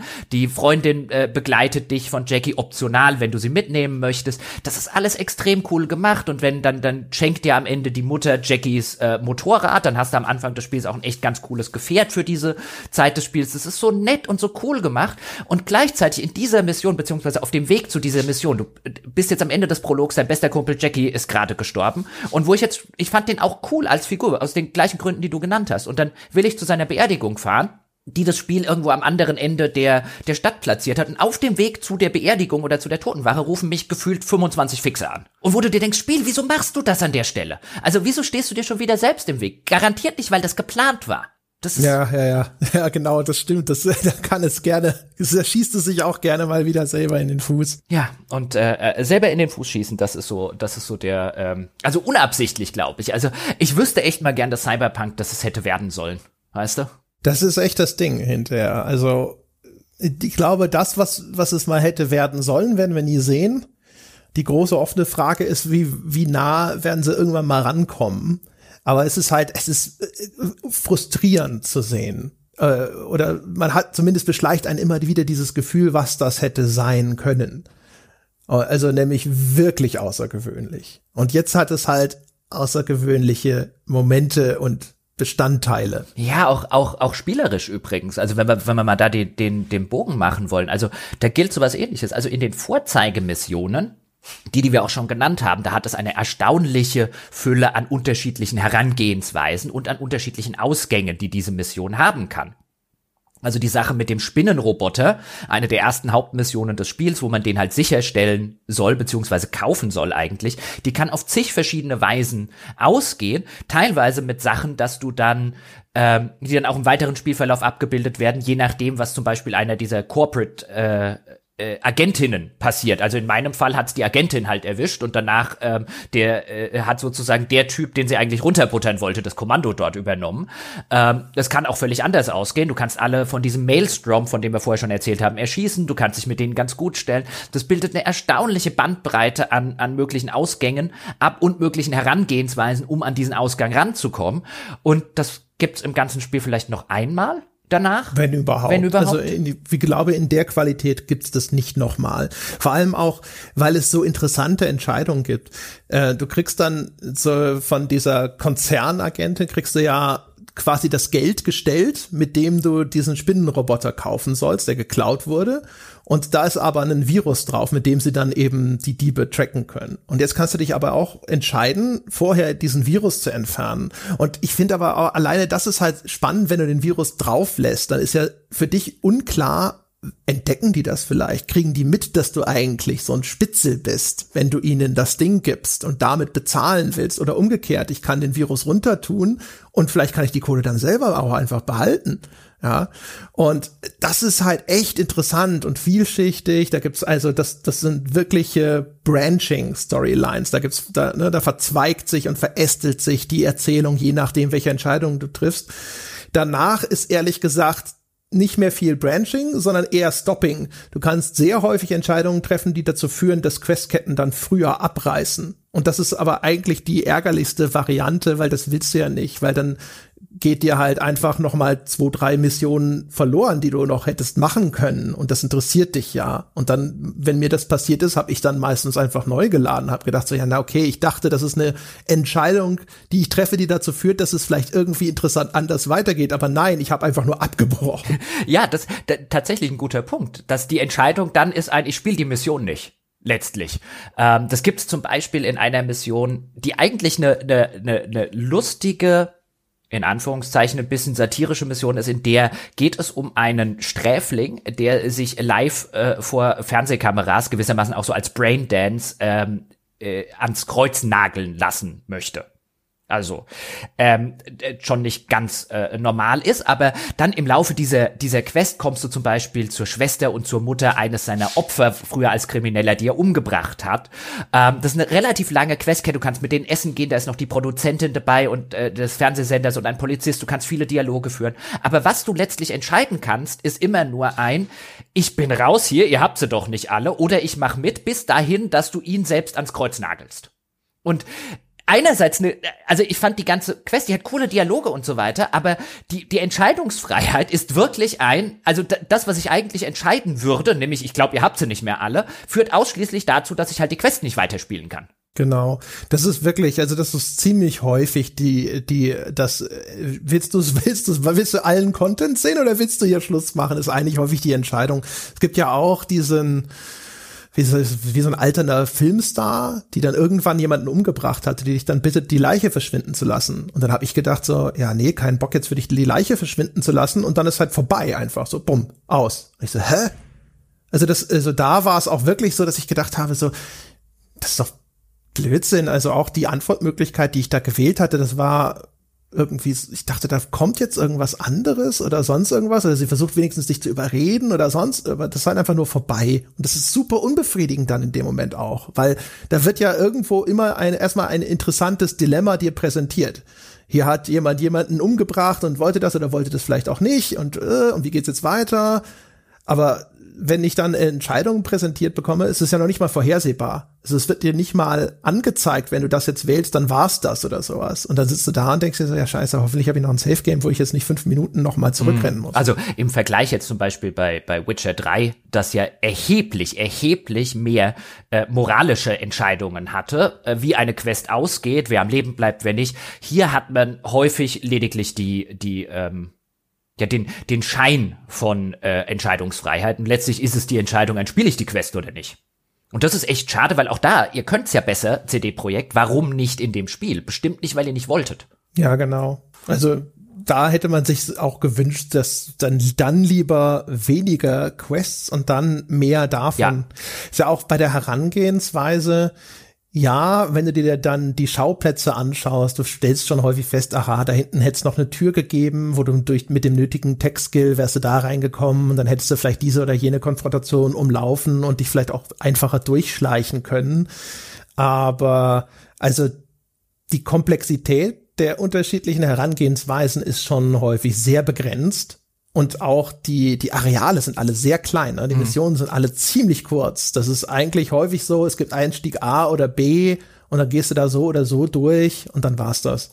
Ja, ich, ich spiele ja solche Spiele, auch so eine Deus Ex oder so, ähm, also die so eine unterschiedliche Herangehensweise, Struktur in ihren Missionen haben. Ich spiele die ja gerne schleichend, also schleichend mit der Option auf, ich habe keine Lust mehr und erschieße jetzt alle. Und entsprechend bin ich halt auch hier die Sache angegangen, habe auch entsprechend geskillt, schon am Anfang bei der Charaktererschaffung eher so auf Intelligenz, weil ich da so die ganzen Hacking-Fähigkeiten vermutet habe, ähm, was auch stimmt, geskillt und relativ schnell festgestellt, das Spiel bildet das für meinen Geschmack zu selten auf eine Weise ab, die ich befriedigend finde. Denn, wie du schon gesagt hast, erstens sehr, sehr viele Missionen, insbesondere wenn wir in die Kleinkram-Missionen reingucken, also die ganzen Polizeieinsätze, die Gigs und so, finden auf einem sehr, sehr begrenzten Areal statt, in dem es nicht immer unmöglich ist, irgendwie schleichend und hackend vorzugehen, aber in denen es einfach kolossal ineffizient ist, anstatt da einfach eine Granate reinzuwerfen und alles, was noch lebt, irgendwie in den Kopf zu schießen. Ähm, also das bedeutet dann, dass man, dass man sehr, sehr kleine Schleichfenster zum Beispiel hat, wo man überhaupt mal überhaupt rankommt, um einen zu erwischen, der nicht gleich von allen anderen gesehen wird, einfach weil die sehr, sehr eng auf einem Pulk stehen.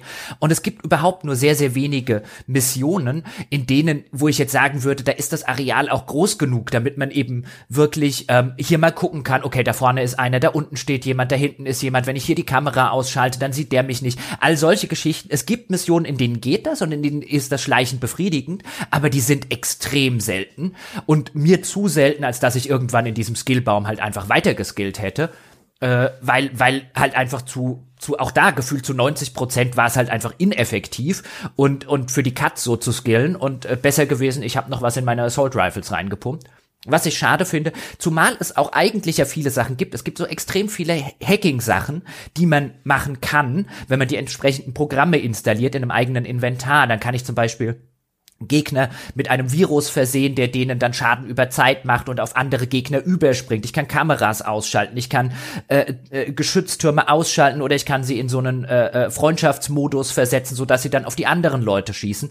Und nichts, aber auch gar nichts davon brauche ich auf dem normalen Schwierigkeitsgrad, außer ab und zu mal hier die Kamera abgedreht, hier mal den Geschützturm gehackt. Aber das geht auch ohne sonderlich viel, viele Punkte in diese Fähigkeiten zu setzen. Und dieses schleichende Vorgehen, so ein ich rein raus, äh, niemand hat mich gesehen sehen, das ist vollkommen unbefriedigend, zumal es auf den, zum Beispiel bei den PCs, in die man sich reinhacken kann, auf so gut wie keinem gibt es auch nur ansatzweise was Interessantes in den E-Mails zu lesen. Ja, die, die, die, die allgegenwärtigen zehn verschiedenen Spam-E-Mails, die die CD-Projekt geschrieben hat, sind die interessantesten E-Mails, die ich im ganzen Spiel gelesen habe. Ja, und vor allem in die PCs, um die E-Mails zu lesen, musst du dich ja meistens gar nicht reinhacken. Die kannst du einfach nur benutzen. Das ja. Hacken ist ja dann meistens, um irgendwelche Credits zu extrahieren, wo du hinter da sitzt und denkst dir so, ja, ja okay, das Hacking-Minigame oder hier nochmal 300 Euro-Dollars, weiß ich nicht. Das Schlimme ist wirklich, also das haben sie, das ist auch, erstens, das ist totales Kraut und Rüben.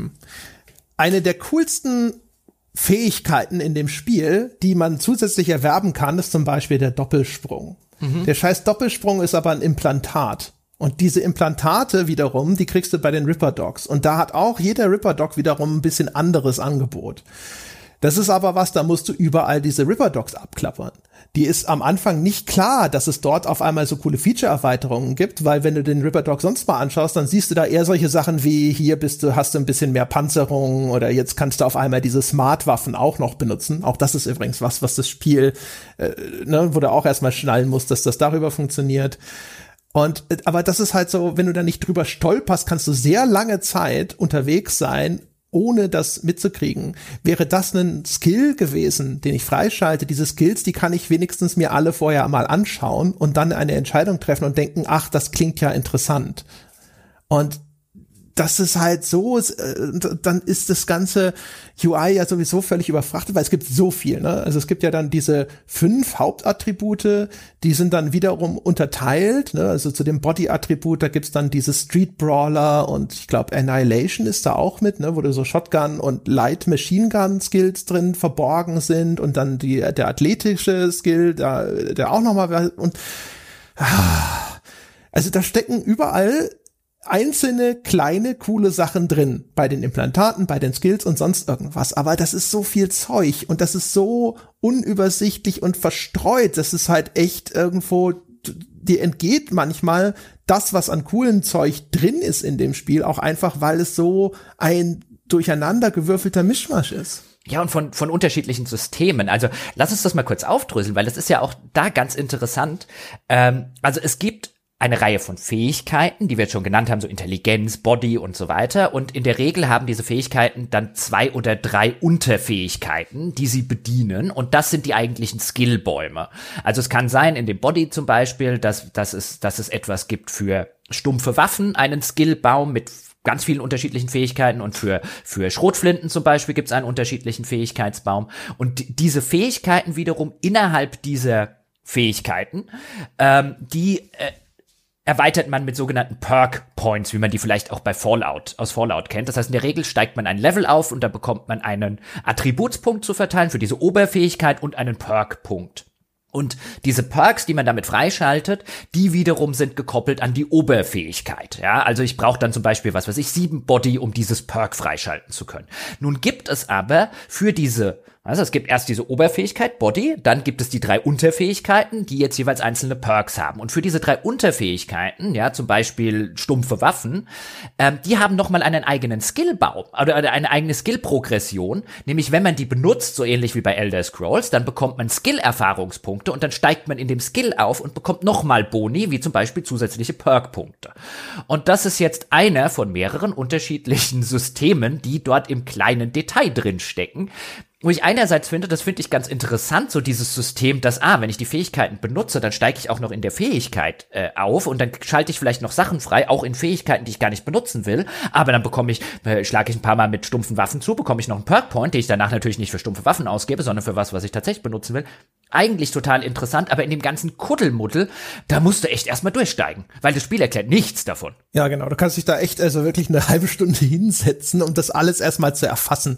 Es gibt ja auch noch, es gibt den normale XP, die du sammelst, wo du im Level aufsteigst und dann kriegst du eben diese Perk Points und diese Attributssteigerungen für die Hauptattribute und dann gibt's ja auch noch die Street Cred die Street Cred, die wiederum eine eigene Progression ist und die dann auch wieder alle paar Level irgendwelche Sachen freischaltet, wie neue Fixer-Aufträge und ich weiß, glaube ich, glaube auch die Autos, die man da kaufen kann, sind davon irgendwie teilweise abhängig und so ein Scheiß. Ey, die Autos. Ab einem bestimmten Zeitpunkt im Spiel auch so ein System, wo man sich gedacht hat, wie, wie, wieso?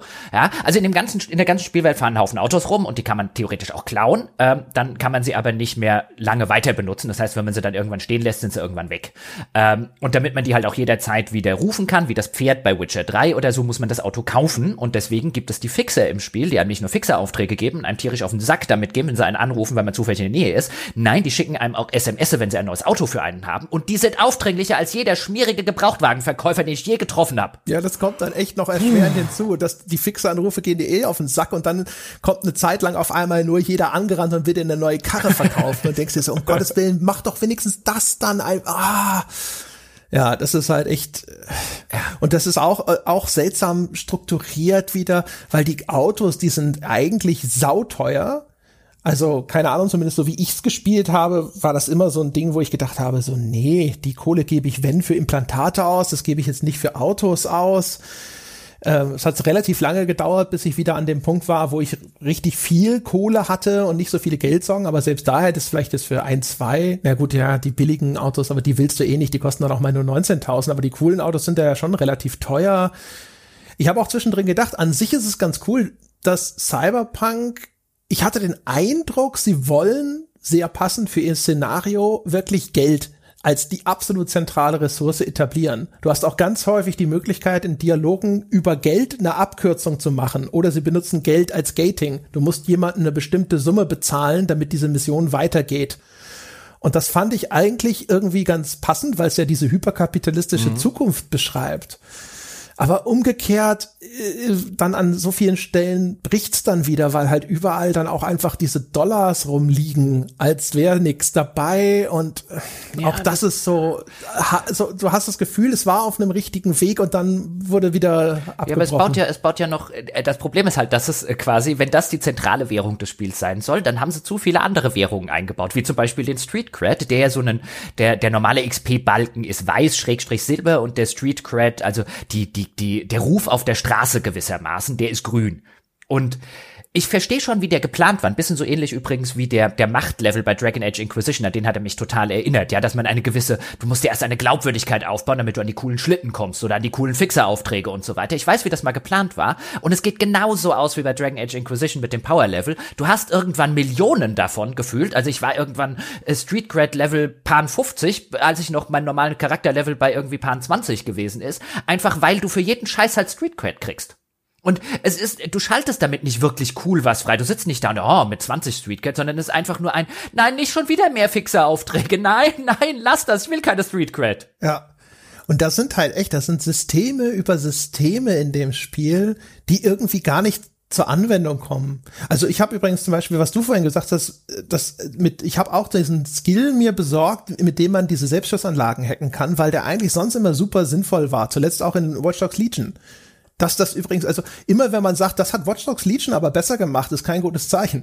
Aber das hat Watch Dogs Legion zum Beispiel viel besser gemacht. Die ganzen Turrets, die ich in dem Spiel hacken konnte, die haben vielleicht mal einen Gegner weggeballert, wenn ich sie auf freundlich umgepolt habe. Was aber echt viel von diesem, also deine Hacking-Fähigkeiten sind wiederum begrenzt durch so Hack Dingsbums Cyberimplantate, die so und so viel RAM mitbringen und so ein Hack verbraucht dann halt so und so viel RAM. Ja, und das, das, äh, so ein Turret auf freundlich umzupolen, verbraucht sehr viel RAM und dann musst du wieder warten, bis sich das langsam auffüllt und aber das, das bringt fast nie was, weil diese Turrets sind äh, erstens selten und zweitens dann immer an so Scheißstellen platziert, wo dann eh kaum ein Gegner ist.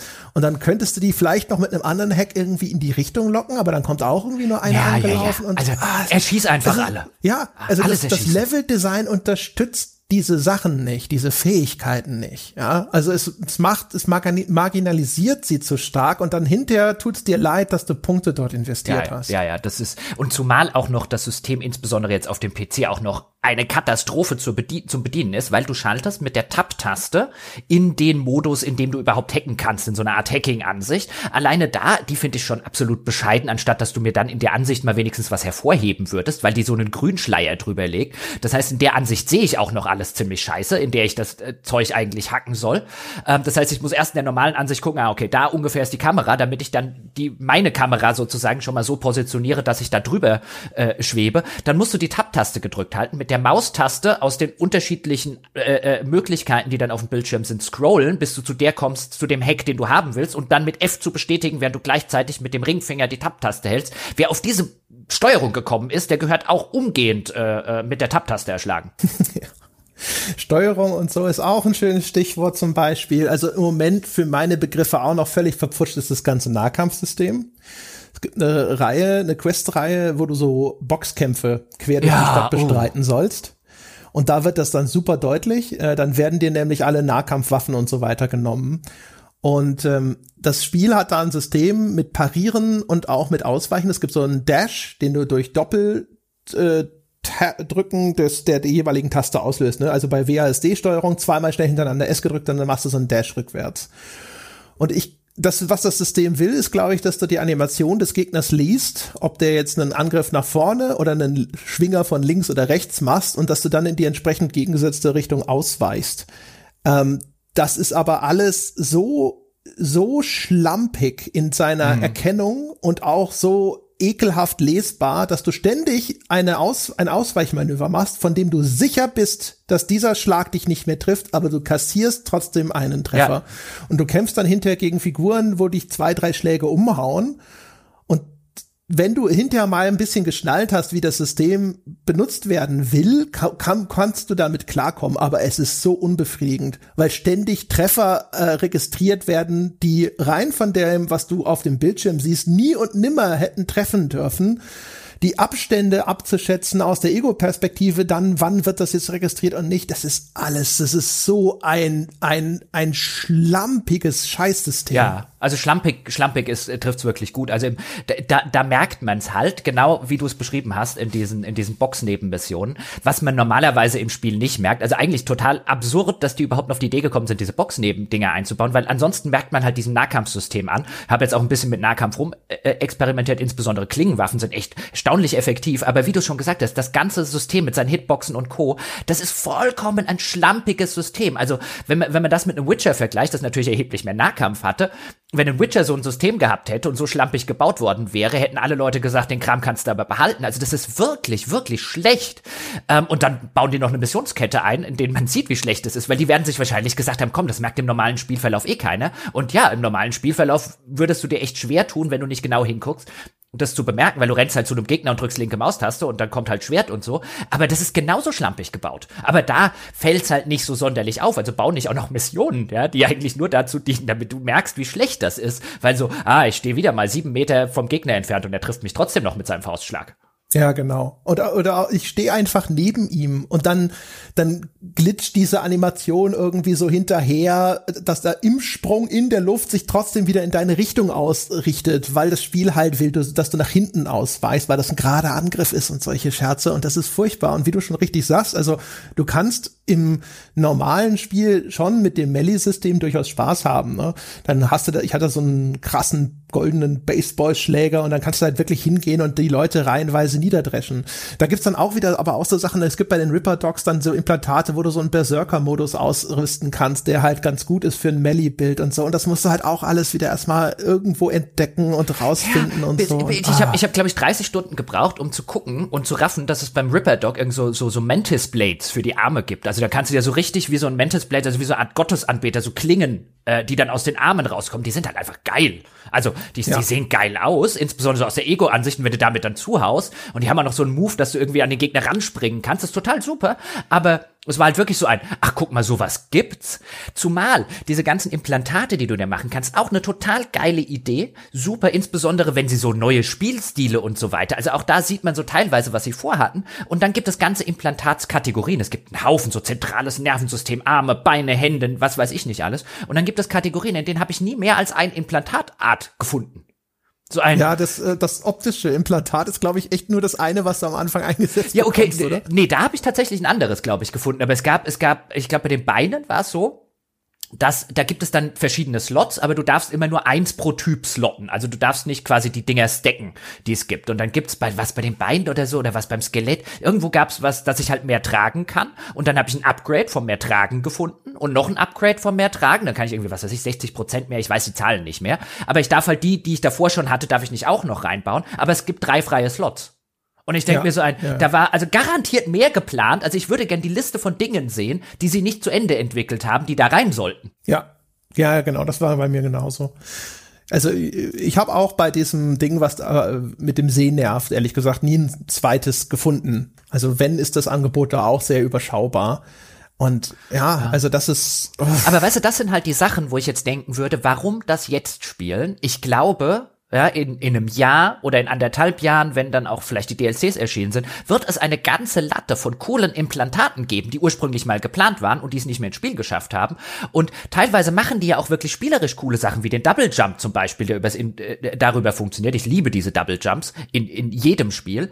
Ähm, oder wie teilweise so ein Zeitverlangsamungseffekt, aber nur bei ganz komischen Sachen, also wo man dann denkt, wahrscheinlich war, der hat ja nicht gut genug funktioniert, um ihn sozusagen so als Bullet Time einzusetzen, kommt dann irgendwie später.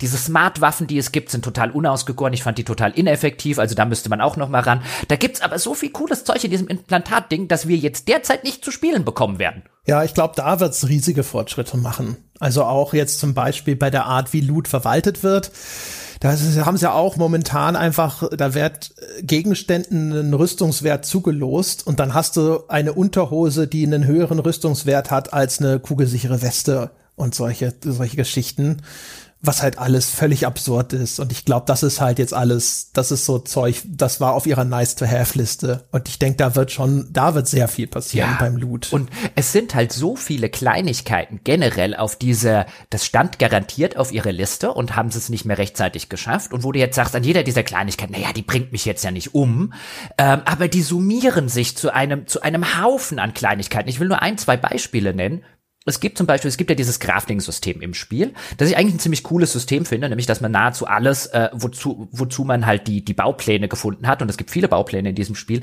craften kann und danach kann man es upgraden, was in der Regel mehr DPS oder mehr Rüstung halt einfach bringt. Ähm, und da braucht man wiederum Komponenten und da muss man Zeug, äh, äh, Zeug kaputt machen. Ähm, und da kriegt man die einzelnen Komponenten, die gibt's in verschiedenen Seltenheitsstufen, wie man das aus so Service-Games auch kennt. Ähm, aber vergleichsweise umfangreich mit einem ganz eigenen Skillbaum noch dazu, mit dem man das Ganze unterstützen kann.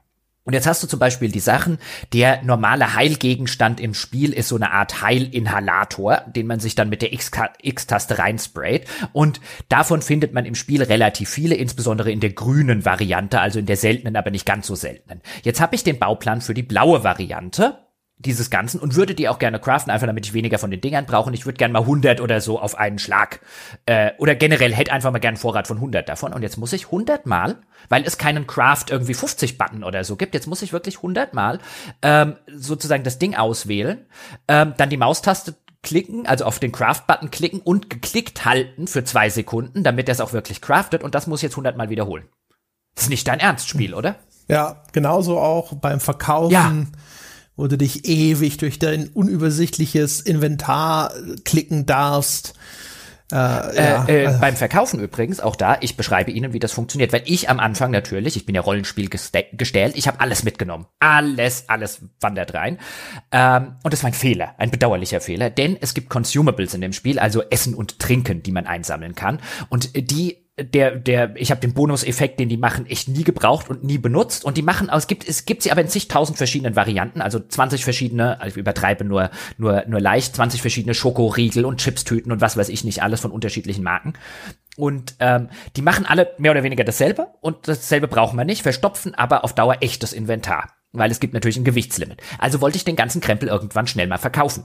Es gibt aber kein schnell mal verkaufen, weil die nicht, außer, außer in der Junk, also in der Müllkategorie, da geht das schnell. Ansonsten bedeutet das, ich muss jeden Gegenstand einzeln anklicken. Jetzt habe ich drei von dem Schokoriegel. Jetzt muss ich jedes Mal dem Slider, indem ich äh, äh, äh, Pfeil nach rechts drücke, sagen, ich will alle drei verkaufen. Dann muss ich das Ganze bestätigen. Dann komme ich zum nächsten Schokoriegel. Der hat jetzt, von dem habe ich jetzt vier. Also muss ich jetzt viermal nach rechts drücken, weil es gibt kein Sell-All-Button. Und es gibt auch, oder ich kann den Slider ziehen, das geht aber teilweise schneller, wenn ich das einfach schnell auf der rechten Maustaste und das mache ich jetzt mit 70 verschiedenen Gegenständen.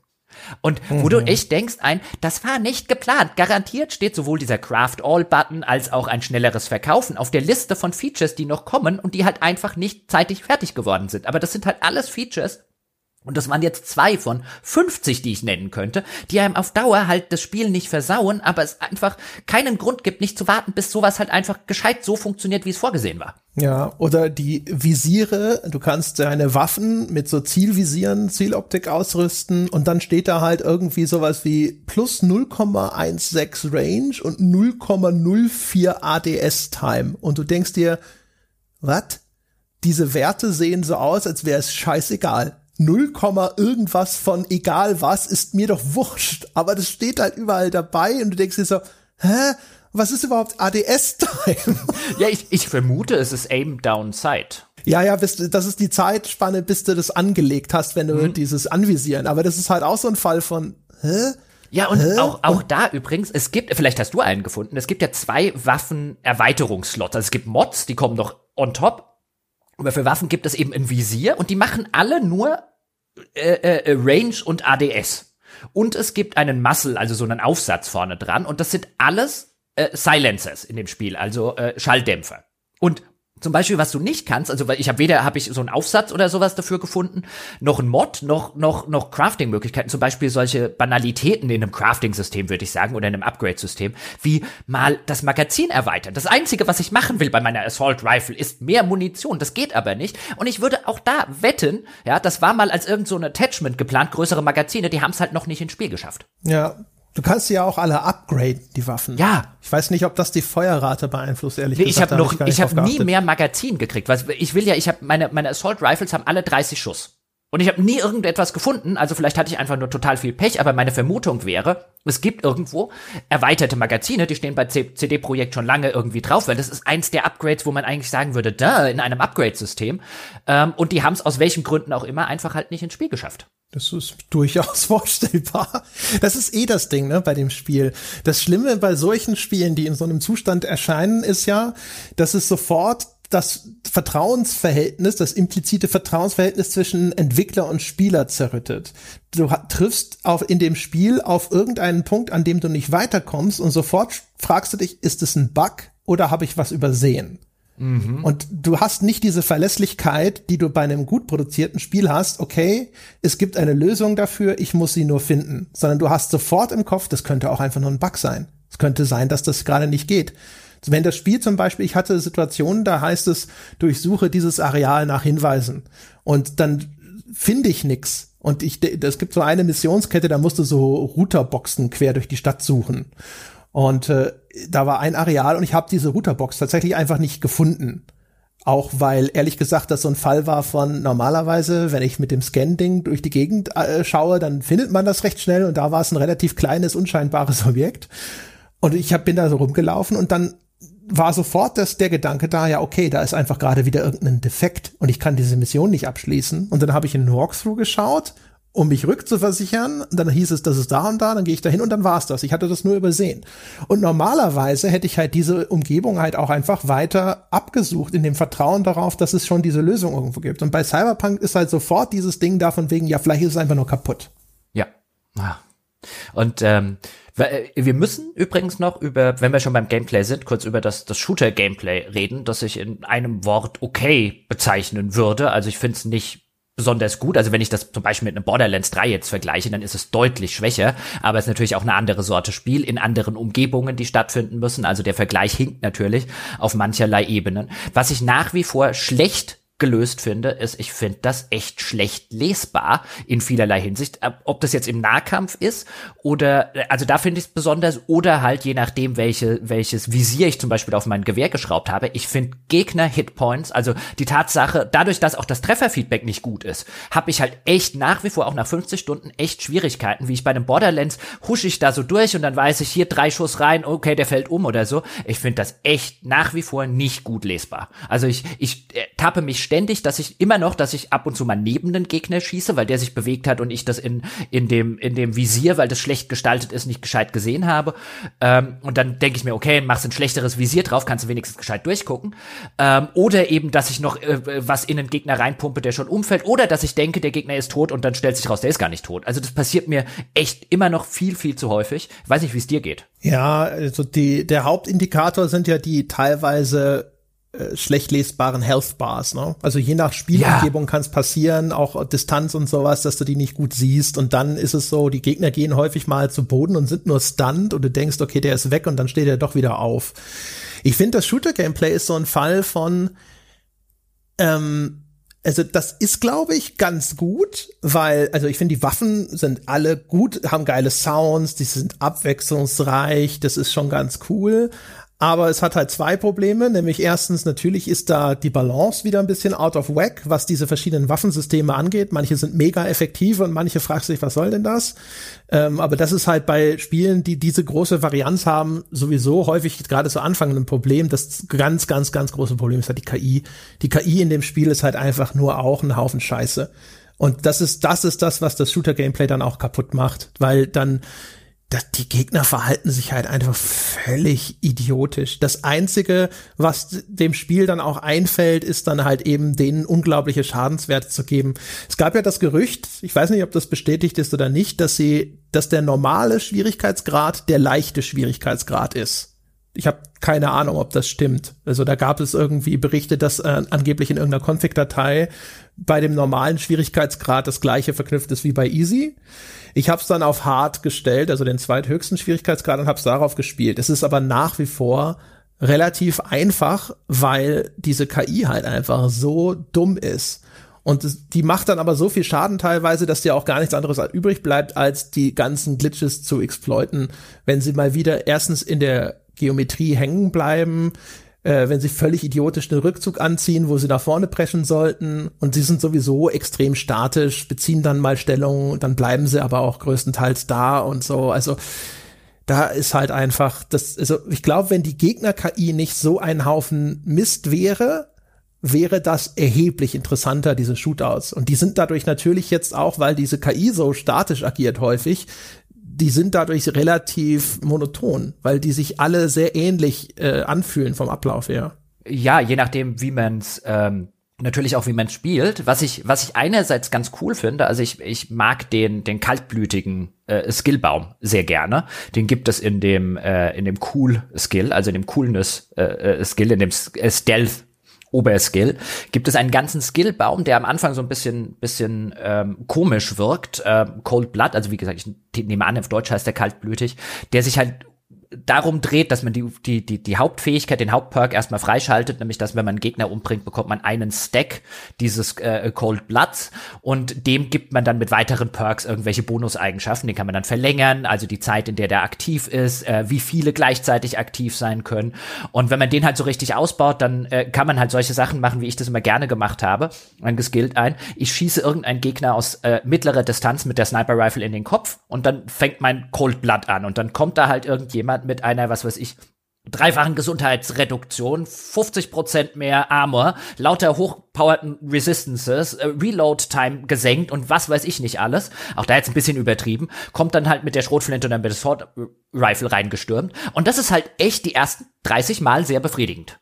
Und auch die ersten 50 Mal, aber es ändert sich in der Variation halt einfach nichts mehr, wenn du diese, diese, äh, äh diesen, diesen für dich ähm, äh, sinnvollen und für dich funktionierende Spielweise einmal etabliert hast, musst du dich danach selber zwingen, es dir schwerer zu machen, wenn du das, wenn du das unbedingt möchtest, weil die KI oder das, äh, auch, auch, auch das Leveldesign nie irgendetwas tut, ähm, oder bei mir zumindest nie irgendetwas getan hat, um diese Sachen in irgendeiner Form äh, zu, zu verhindern oder nicht mehr ganz so effektiv zu machen, weil das ist halt dann absurd. Also selbst wenn ich mit der Sniper Rifle einfach nur stehen bleibe, also die Schadenboni und so weiter, die ich halt durch das Cold Blood bekomme, das reicht auch alleine, um, um alle wegzusnipern oder aus der Entfernung mit der Assault Rifle.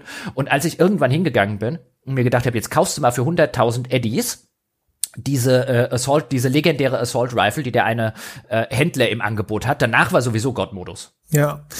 Ja, das Spiel hat an sich äh, für seinen Shooter-Teil, finde ich, durchaus interessante Systeme. Das könnte cool sein und da habe ich auch relativ viel Zutrauen, dass das noch cooler wird, außer vielleicht, wobei ich weiß nicht, wie viel Zutrauen ich habe, dass sie die KI wirklich fixen, aber die wird schon besser werden, denke ich mal. Ähm, es hat ja zum Beispiel auch eben dieses, dieses Stun, also dass du Gegner auch zu Boden wirfst, gerade mit den Schrotflinten oder auch wenn du mit einer Sniper aus der, aus der nächster Nähe mal irgendjemanden da in, der, in die Brust schießt, die sind dann nicht tot, aber die fallen um. Das heißt, die sind dann kurze Zeit hilflos, die sind für kurze Zeit aus dem Gefecht genommen, du kannst dich erstmal um jemand anderen kümmern und so. Ähm, es hat diese Nahkampfgeschichte. Du kannst am Anfang mit Stealth reingehen und dann umswitchen. Und du kannst die erstmal schwächen mit dem Hacken. Also da gibt es echt eine ganze Reihe von Systemen, die cool sind. Auch alleine schon. Das ist jetzt simpel, aber es belohnt ja Head Headshots sehr stark. Ja. Und das motiviert dich gerade dann halt auch immer schön noch mal ein bisschen präziser zu zielen. Du hast wirklich was zu tun, auch wenn das Rollenspiel typisch, ne, die Streuung ist ein bisschen von den Charakterwerten und deiner Waffe abhängig und so. Aber das ist halt alles cool. Aber das, das wird halt alles unterminiert dadurch, dass insbesondere die KI so schlecht ist und dass halt einfach auch noch so viele Systeme dann irgendwie unzuverlässig sind. Also dass dann einfach nicht die erwartete äh, Erfolg eintritt und du denkst dir so, Moment mal, das hätte doch einer dieser Treffer sein müssen, die die stunnen, aber das hat er jetzt wieder mal nicht gemacht, wahrscheinlich, weil das System das nicht registriert hat gerade. Ähm, es hat, macht auch manchmal so komische Sachen. Es gibt zum Beispiel ja, dass du Körperteile abtrennst und dann schießt jemand im Kopf und dem fliegen die Beine weg. und solche Geschichten, das ist jetzt wirklich eine Kleinigkeit auf der visuellen Ebene, aber das, da sieht man halt auch, auch da ist halt sehr viel in der Anlage schon da, aber einfach nicht ja, ja. fertig entwickelt. Ja, ja, genau. Also ich, ich stimme dir auch völlig zu. Also ich finde die Waffen-Sounds, generell das Waffen-Feeling und Handling finde ich extrem cool. Sie haben weiß nicht, ob das im weiteren Verlauf noch kommt ähm, oder ob du eine Mission hattest, in der das noch irgendwie geht, weil ich mir gedacht, es gibt eine Mission, in der Story-Mission, wo du mit Johnny Silverhand spielst, also in, quasi in der Vergangenheit, ähm, die findet dann im Rahmen oder kurz nach dem Prolog statt. Ähm, und in dem hat Johnny Silverhand so eine, so eine, eine Pistole in der Hand und der hat so ein geiles Nachladen, so eine geile Nachladen-Animation. Weißt du, was ich meine? Ja, ja, genau. Ja. Die kannst du hinterher auch selber kriegen. Wo, wo kriegst du die denn? Das weiß ich nicht mehr. In irgendeiner Mission, glaube ich einfach. Vielleicht habe ich die nicht. Also dank meinen Plotstopper bin ich in der Hauptmission jetzt nicht durchgekommen.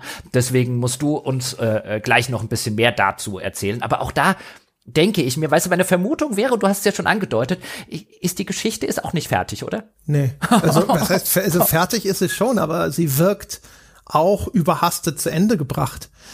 Und vor allem auch, äh, so wie die Struktur jetzt des, des Spiels ist. Also wir können da ja mal über einen kleinen Umweg dahin kommen, mhm. indem wir mal über Johnny Silverhand ja. sprechen. Das müssen wir nämlich auch noch machen. Der ist ja wirklich dein stetiger Begleiter. Ne? Also das kommt dann irgendwann, wenn diese Grundprämisse, dieses Grundproblem unserer Spielfigur etabliert ist, dass du jetzt Johnny Silverhand irgendwie aus deinem Kopf kriegen musst, dann ist der ständig, wird er wie so ein Geist oder was auch immer, wie so ein Hologramm in die Welt projiziert und redet dann mit dir. Und ich muss gestehen, für mich kein Glücksgriff. Ich finde, Johnny Silverhand ist eine unangenehme Figur. Das Spiel gibt mir immerhin aber auch die Möglichkeit, das auszudrücken. Ich kann ihn die ganze Zeit behandeln, als würde ich ihn für das Arschloch halten, das er meiner Meinung nach auch ist. ja. Aber der ist halt, also das ist auch, also erstmal ist es, vielleicht passt es zu Cyberpunk, weil das ja aus der Ecke kommt, aber es ist so ein 80er Jahre Charakter, weil er so ein, so ein Punkrock-Held ist. Aber dann ist Johnny Silverhand, der ist so der, der Rebell, der als Terrorist in die Geschichte eingegangen ist, weil er eine dieser Konzernzentralen hat einen großen Bombenanschlag ausgeführt. Und dann ist das, dann, was hat Johnny Silverhand? Also erstens Geschmack nur für die edelsten Gitarren. Und was ist das eine, das große Objekt, das ich bekomme von ihm? Sein Auto. Was fährt diese, dieser Rebell Jochen, diese antikapitalistische Ikone, was fährt Johnny Silverhand wohl für ein Auto? Äh, ich meine, er fährt einen Porsche. Richtig. Hm. Er fährt den per Marketing-Deal ins Spiel reingebombten Porsche. Wo ich mir denke, ja, das macht Sinn und ist vielleicht auch ein netter Kommentar darüber, wo die Prioritäten lagen bei CD Projekt so Integrität ihrer Spielwelt versus Marketing. Ja, aber das, das ist, äh, da ist Johnny Silverhand ein, generell ein brillantes Beispiel. Also ich finde die Figur und fand die Figur nicht so unangenehm wie du. Ich fand sie jetzt auch nicht so großartig, wie sie teilweise gemacht wird. Das kommt nämlich zu einem erheblichen Teil dadurch, dass es halt Keanu Reeves ist. Und ich war schon Keanu Reeves Fan, bevor es cool war, Keanu Reeves Fan zu sein. Also bevor John Wick und den ganzen Sachen, sondern als alle gesagt haben, oh mein Gott, Keanu Reeves, der kann ja gar nichts, bleib mir weg mit Keanu Reeves, mochte ich den schon. Aber eine Sache konnte Keanu Reeves nicht, wird Keanu Reeves nie können und dafür sollte man ihn nicht engagieren und das ist mit seiner Stimme zu arbeiten. Und in einem Computerspiel, insbesondere in einem solchen Computerspiel, arbeitet er extrem viel mit seiner Stimme. Das heißt, Johnny Silverhand spricht immer in exakt derselben Tonlage, ob er jetzt einen Witz macht, ob er jetzt irgendwas ernst meint, ob er sich irgendwie freut, ob er sich irgendwie aufregt, weil Keanu Reeves hat eine Stimm- und Tonlage und die ist gelangweilt. Und auf Dauer ist das halt echt enervierend, einer Figur zuzuhören, die dann irgendwie jetzt gerade einen Witz reißen soll oder mich auf den Arm nehmen soll und ich, und nichts davon funktioniert, weil Keanu Reeves das halt nicht kann. Er kann mit seiner Stimme sofern nicht arbeiten.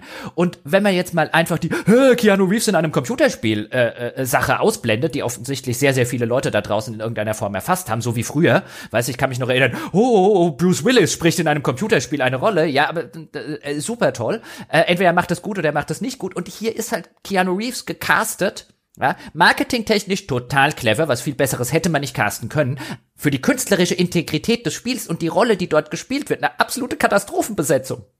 Ja, ja, das ist wahr. Das macht er nicht gut. Was halt schlimm ist, was noch erschwerend hinzukommt, ist folgendes. Ähm, ich habe ja das Spiel dann, ich habe die Hauptstory dann durchgespielt und habe dann angefangen, Nebenmissionen nachzuholen. Und es gibt tatsächlich ein paar Nebenmissionen, wo jo Johnny Silverhand so ein bisschen auf den Spuren seiner Vergangenheit wandelt. Und da gibt es Momente, wo er dann auf einmal sehr viel menschlicher dargestellt wird, wo, wo einem die Figur ein bisschen näher gebracht wird. Und es ist idiotisch, das in diese Nebenmissionen auszulagern. Das hätte Teil der Hauptstory sein müssen. Also da habe ich echt gedacht, so was, hätte ich das vorher gesehen, hätte ich erstens vielleicht auch noch ein äh, anderes Verhältnis zu der Figur entwickeln können und vor allem gibt's am jetzt muss ich aufpassen, dass es nicht spoilert, aber es, das Ende des Spiels, da nimmt das Spiel eine Beziehung zwischen mir und Johnny Silverhand an, die auf dem Kurs, auf dem ich gegangen bin zu diesem Ende, nie entstanden ist.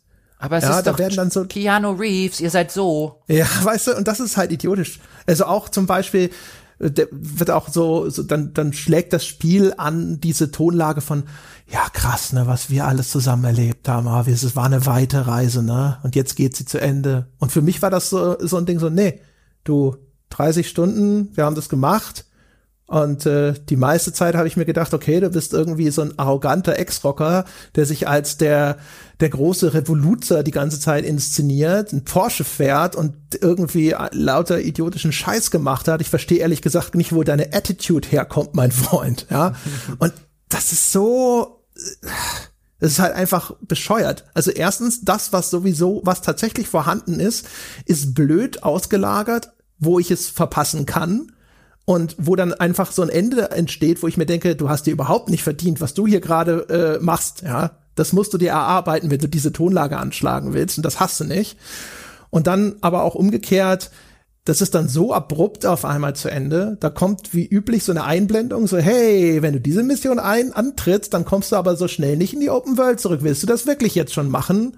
Und als diese Einblendung kam, habe ich gedacht so, was? Moment mal, das kommt normalerweise, wenn es aufs Ende zugeht. Das kann ja nicht euer Ernst sein. Das kann doch jetzt nicht. So weit sind wir doch noch nicht. Und stellt es sich raus, doch, sind wir. Es, es, war aber exakt das, was ich befürchtet habe. Ich will noch eine Sache zu, äh, bevor ich es vergesse, zu Johnny Silverhand sagen. Da hätte ich mich gefreut, wenn es, also das mache ich jetzt natürlich das Spiel nicht verantwortlich, weil so ein Feature wäre ein bisschen seltsam. Ähm, aber wenn es die Möglichkeit gegeben hätte, nur Johnny Silverhand in der deutschen Vertonung zu haben, weil der deutsche Synchronsprecher, das war schon immer bei Keanu Reeves so, der kann halt mehr mit seiner Stimme, er ist halt Synchronsprecher. Und in, es gibt bei John Wick und so ist es halt einfach egal, weil da, da, da ist das halt auch Teil des, äh, des ganzen Charakters und es geht nur anderthalb Stunden lang. Aber hier hätte es mich echt gefreut, wenn ich äh, den deutschen Synchronsprecher gehabt hätte. Und dann habe ich die deutschen Nebenrollen äh, teilweise gehört und dann habe ich wieder gedacht, ja, aber die brauche ich auf Englisch. Da ist halt so ein bisschen. Aber wer, wer sozusagen auch mit etwas schlechter vertonten Nebenrollen klarkommt, dem würde ich es echt empfehlen, auf Deutsch zu spielen. Ja, weil äh, Keanu mhm. Reeves, der Synchronsprecher, ist halt besser als Keanu Reeves. Ja? Wenn John Wick mal nur anderthalb Stunden lang wäre, hey, Teil drei und sowas. Das ja, das habe ich ja nicht mehr, das habe ich ja nicht mehr äh, geguckt. Aber jetzt zum Ende wegen, also ich war jetzt am Schluss von Akt zwei. Es gibt drei Akte im Spiel.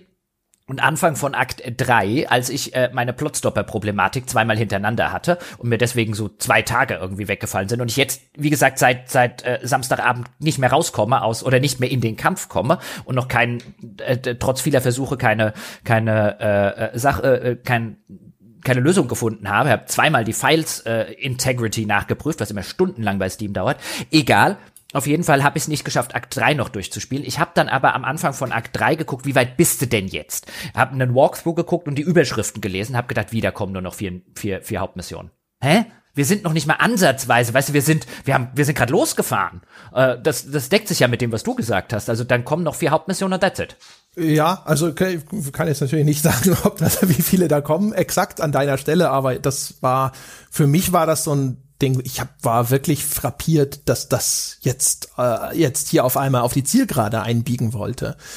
Und dann ist das Ende jetzt nicht irgendwie schrecklich kategorisch scheiße oder so, aber mh, hm, naja, naja, sage ich jetzt einfach mal. Also könnte es das nächste, ist ja nicht so, als wäre das äh, beispiellos in der Geschichte von CD-Projekt, dass sie sagen, ein ein Jahr oder zwei Jahre später. Und hier kommt jetzt das Extended-Ende mit noch einem zusätzlichen Akt am Schluss und so. Und das war eigentlich das, wie es ursprünglich mal geplant war. Möglich. Ich habe aber nicht das Gefühl, dass es breit gestreute Kritik am Ende gibt und ich vermute, dass sie eher bedienen werden, wo jetzt das meiste Feuer herkommt. Von daher glaube ich, dass wenn da was gemacht wird, dann weiß ich nicht, sie werden das vielleicht eher weiter ausfüllen, das Spiel mit DLCs.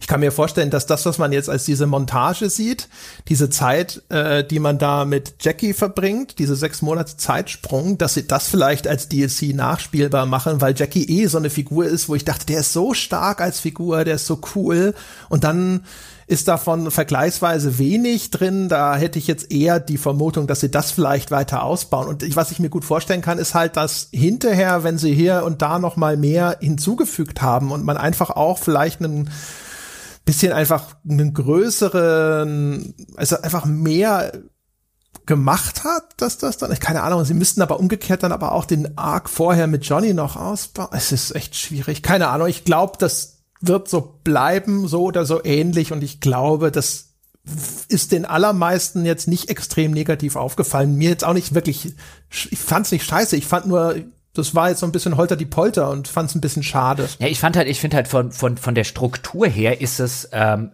was finde ich schon sehr ersichtlich, wenn ich jetzt Anfang von Akt 3 bin, wie soll das in so wenigen Missionen fertig sein? Weil wir sind von einer, von einer Storytelling-Struktur und von dem, was vorher passiert ist und von dem, was offensichtlich noch im Nachgang passiert, sind wir an einem Punkt, wo du jetzt sagst, jetzt sind wir irgendwo mitten im Mittelteil. Und nicht, wir biegen eben, wie du schon gesagt hast, noch nicht jetzt auf die Zielgerade ab. Das, da sind wir noch nicht auf der, auf einer normalen Strecke. Und dann fragt man sich halt, was ist dort rausgeflogen? Weil auch da, es gibt ja äh, genug Beispiele dafür, dass CD-Projekt und die Autoren von CD-Projekt Geschichten erzählen können ähm, und solche in Anführungszeichen Anfängerfehler eigentlich nicht machen, was halt den Verdacht einfach nährt, dass hier irgendwie vielleicht mehr oder weniger ein Akt der Schere zum Opfer gefallen ist. Ja, oder Teile. Also wie gesagt, das ist mein Eindruck gewesen, dass da Dinge fehlen. Entweder vorher, die auf dieses Ende hinleiten, so dass das ein bisschen auch organischer vom Gefühl her äh, äh, dahin führt oder eben das ursprünglich dann das ganze Ende dort einfach viel größer mal geplant war. Also das wirkt, als würde da irgendwo ein Stück von diesem Kuchen fehlen. Und damit wären wir wieder bei der Geschichte dieses Spiels. Vielleicht sehen wir es irgendwann, zumindest ansatzweise oder halb so, wie es wie es mal geplant war. Das erstaunt mich übrigens auch an der an der ganzen Rezeption des Ganzen in einer Spieleöffentlichkeit, dass so natürlich wird extrem viel Wert auf auf die technische Problematik gelegt, auf die ganzen Bugs, auf eine KI, die eine Katastrophe teilweise ist, was was Polizei und Co angeht. Ich meine, das ganze Polizeisystem im Spiel, da sei einfach jetzt mal der Mantel des Schweigens drüber gebettet. Besser ist das. Ähm, aber dass halt so wenig realisiert wird, auch teilweise von professioneller Seite, wie unfertig das spielerisch ist und wie, wie, wie, wie wenig Gefallen man auch seinen, seinen Lesern, Hörern, Zuschauern, wem auch immer tut, indem man es zum jetzigen Zeitpunkt empfiehlt, weil ich würde mich da veralbert fühlen, als, als Leser, Hörer, wer auch immer, der jetzt gesagt kriegt, ja, ja, aber wenn da aufs technische Ding, äh, äh, wenn das nicht schlimm ist, dann kriegst du hier Kauf das, dann kriegst du hier ein super Spiel, insbesondere auf dem PC, und dann feststellen würde ein, ey, ich hätte verdammt noch mal noch ein Jahr warten sollen um, um das zu kriegen, was auch spielerisch einfach noch garantiert reinkommt. Und ich, ich würde jetzt auch wieder, ich bin, wette heute in dem Podcast sowieso schon viel Geld, würde auch da viel Geld drauf wetten, dass ich in ein oder zwei Jahren, wann auch immer das Spiel dann halt fertig ist, äh, zumindest so fertig, wie es halt jemals sein wird, sagen werde, ein, es hat sich gelohnt, da drauf zu warten. Da bin ich mir sicher. Gut, ja, das steht außer Frage, alleine schon wegen Bugs und Ja, ich meine jetzt unabhängig davon. Ja. Also auch nur spielerisch betrachtet bin ich mir sicher, dass es, dass, dass die, die Empfehlung lauten muss, seriöser Natur. Warte, bis es fertig in Anführungszeichen ist. Ja, genau. Aber vor allem, also ich glaube, die viel wichtigere Empfehlung ist, äh, fertig bedeutet hier nicht nur, bis sie jetzt die gröbsten Performance-Probleme mhm. und sonst irgendwas rausgepatcht haben. Ich glaube, die Wartezeit ist mindestens ein Jahr. Wahrscheinlich länger, würde ich tippen.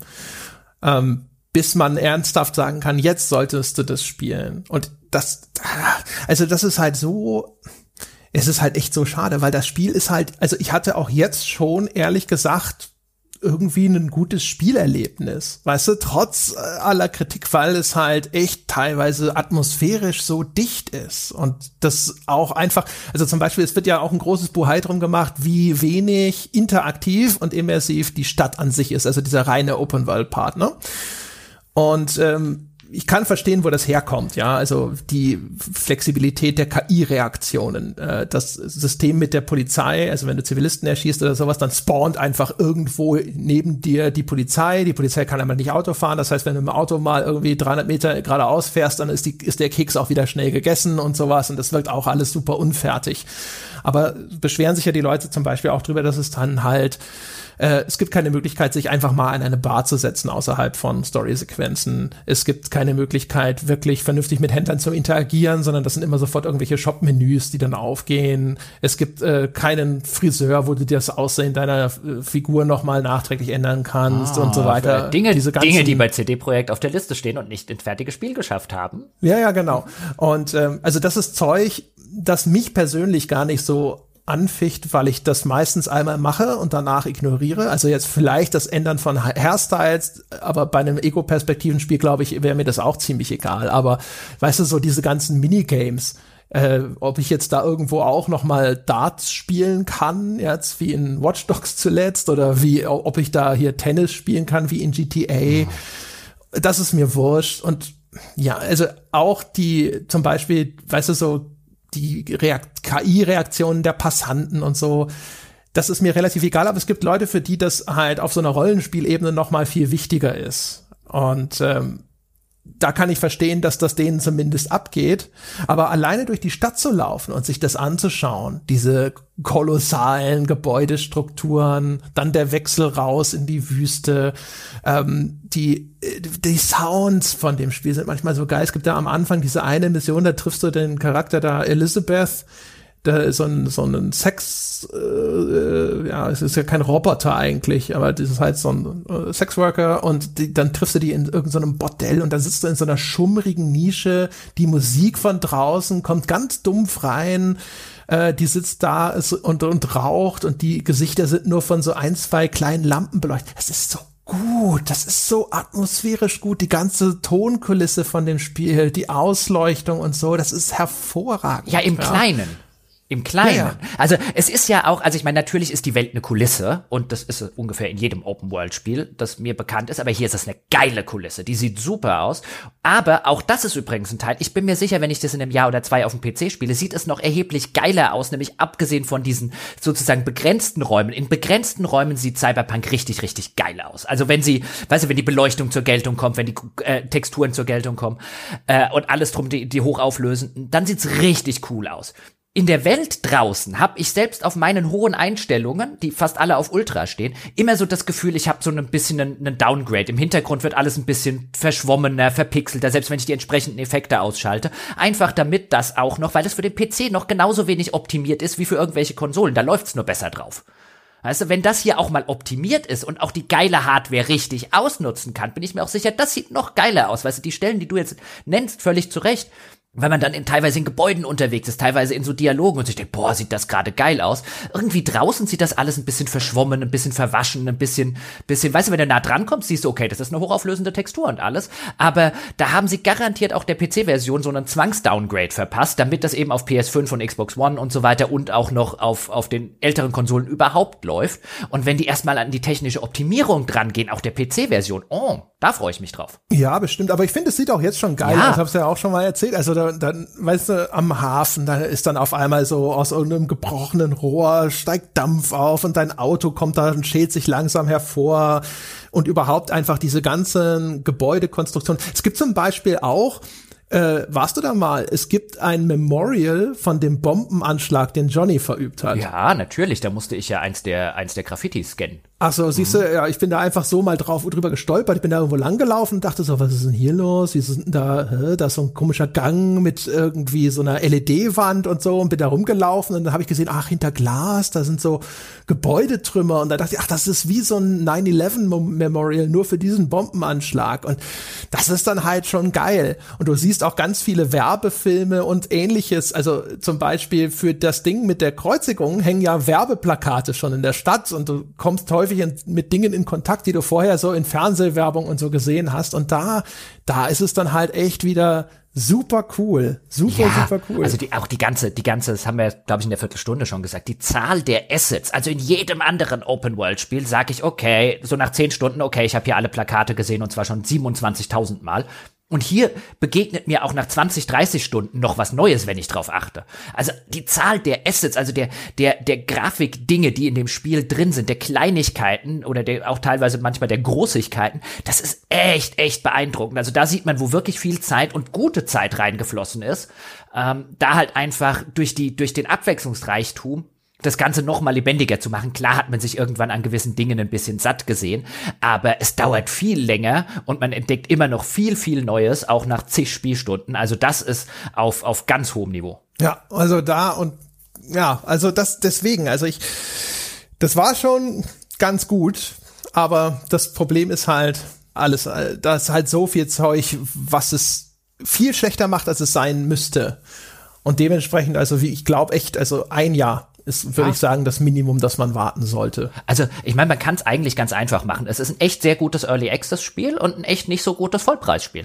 Ja, ja, das kann man wirklich so sagen. Es ist unterm Strich läuft wirklich darauf hinaus, dass es ja, das ist halt einfach nur, wenn man jetzt unbedingt, unbedingt schon mal reinschauen möchte und äh, weiß nicht, wenn man dann vielleicht irgendwann mal hohen 80er, vielleicht, wenn sie richtig viel reinstecken, sogar 90er Spiel schon in einer 75% Variante spielen möchte, kann man das machen. Ja, es gibt halt, also es, es gibt halt eigentlich keinen Grund, das zu machen. Das ist, natürlich ist das immer noch nicht schlecht. Also, es, weißt du, es wird jetzt bestimmt auch vielleicht den ein oder anderen Hörer geben, der jetzt so ein falsches Dilemma aufmacht. Ja, aber ihr habt so schlecht geredet, das ist ja gar nicht schlecht, ich habe ja viel Spaß. Und ja, natürlich kann man viel Spaß haben.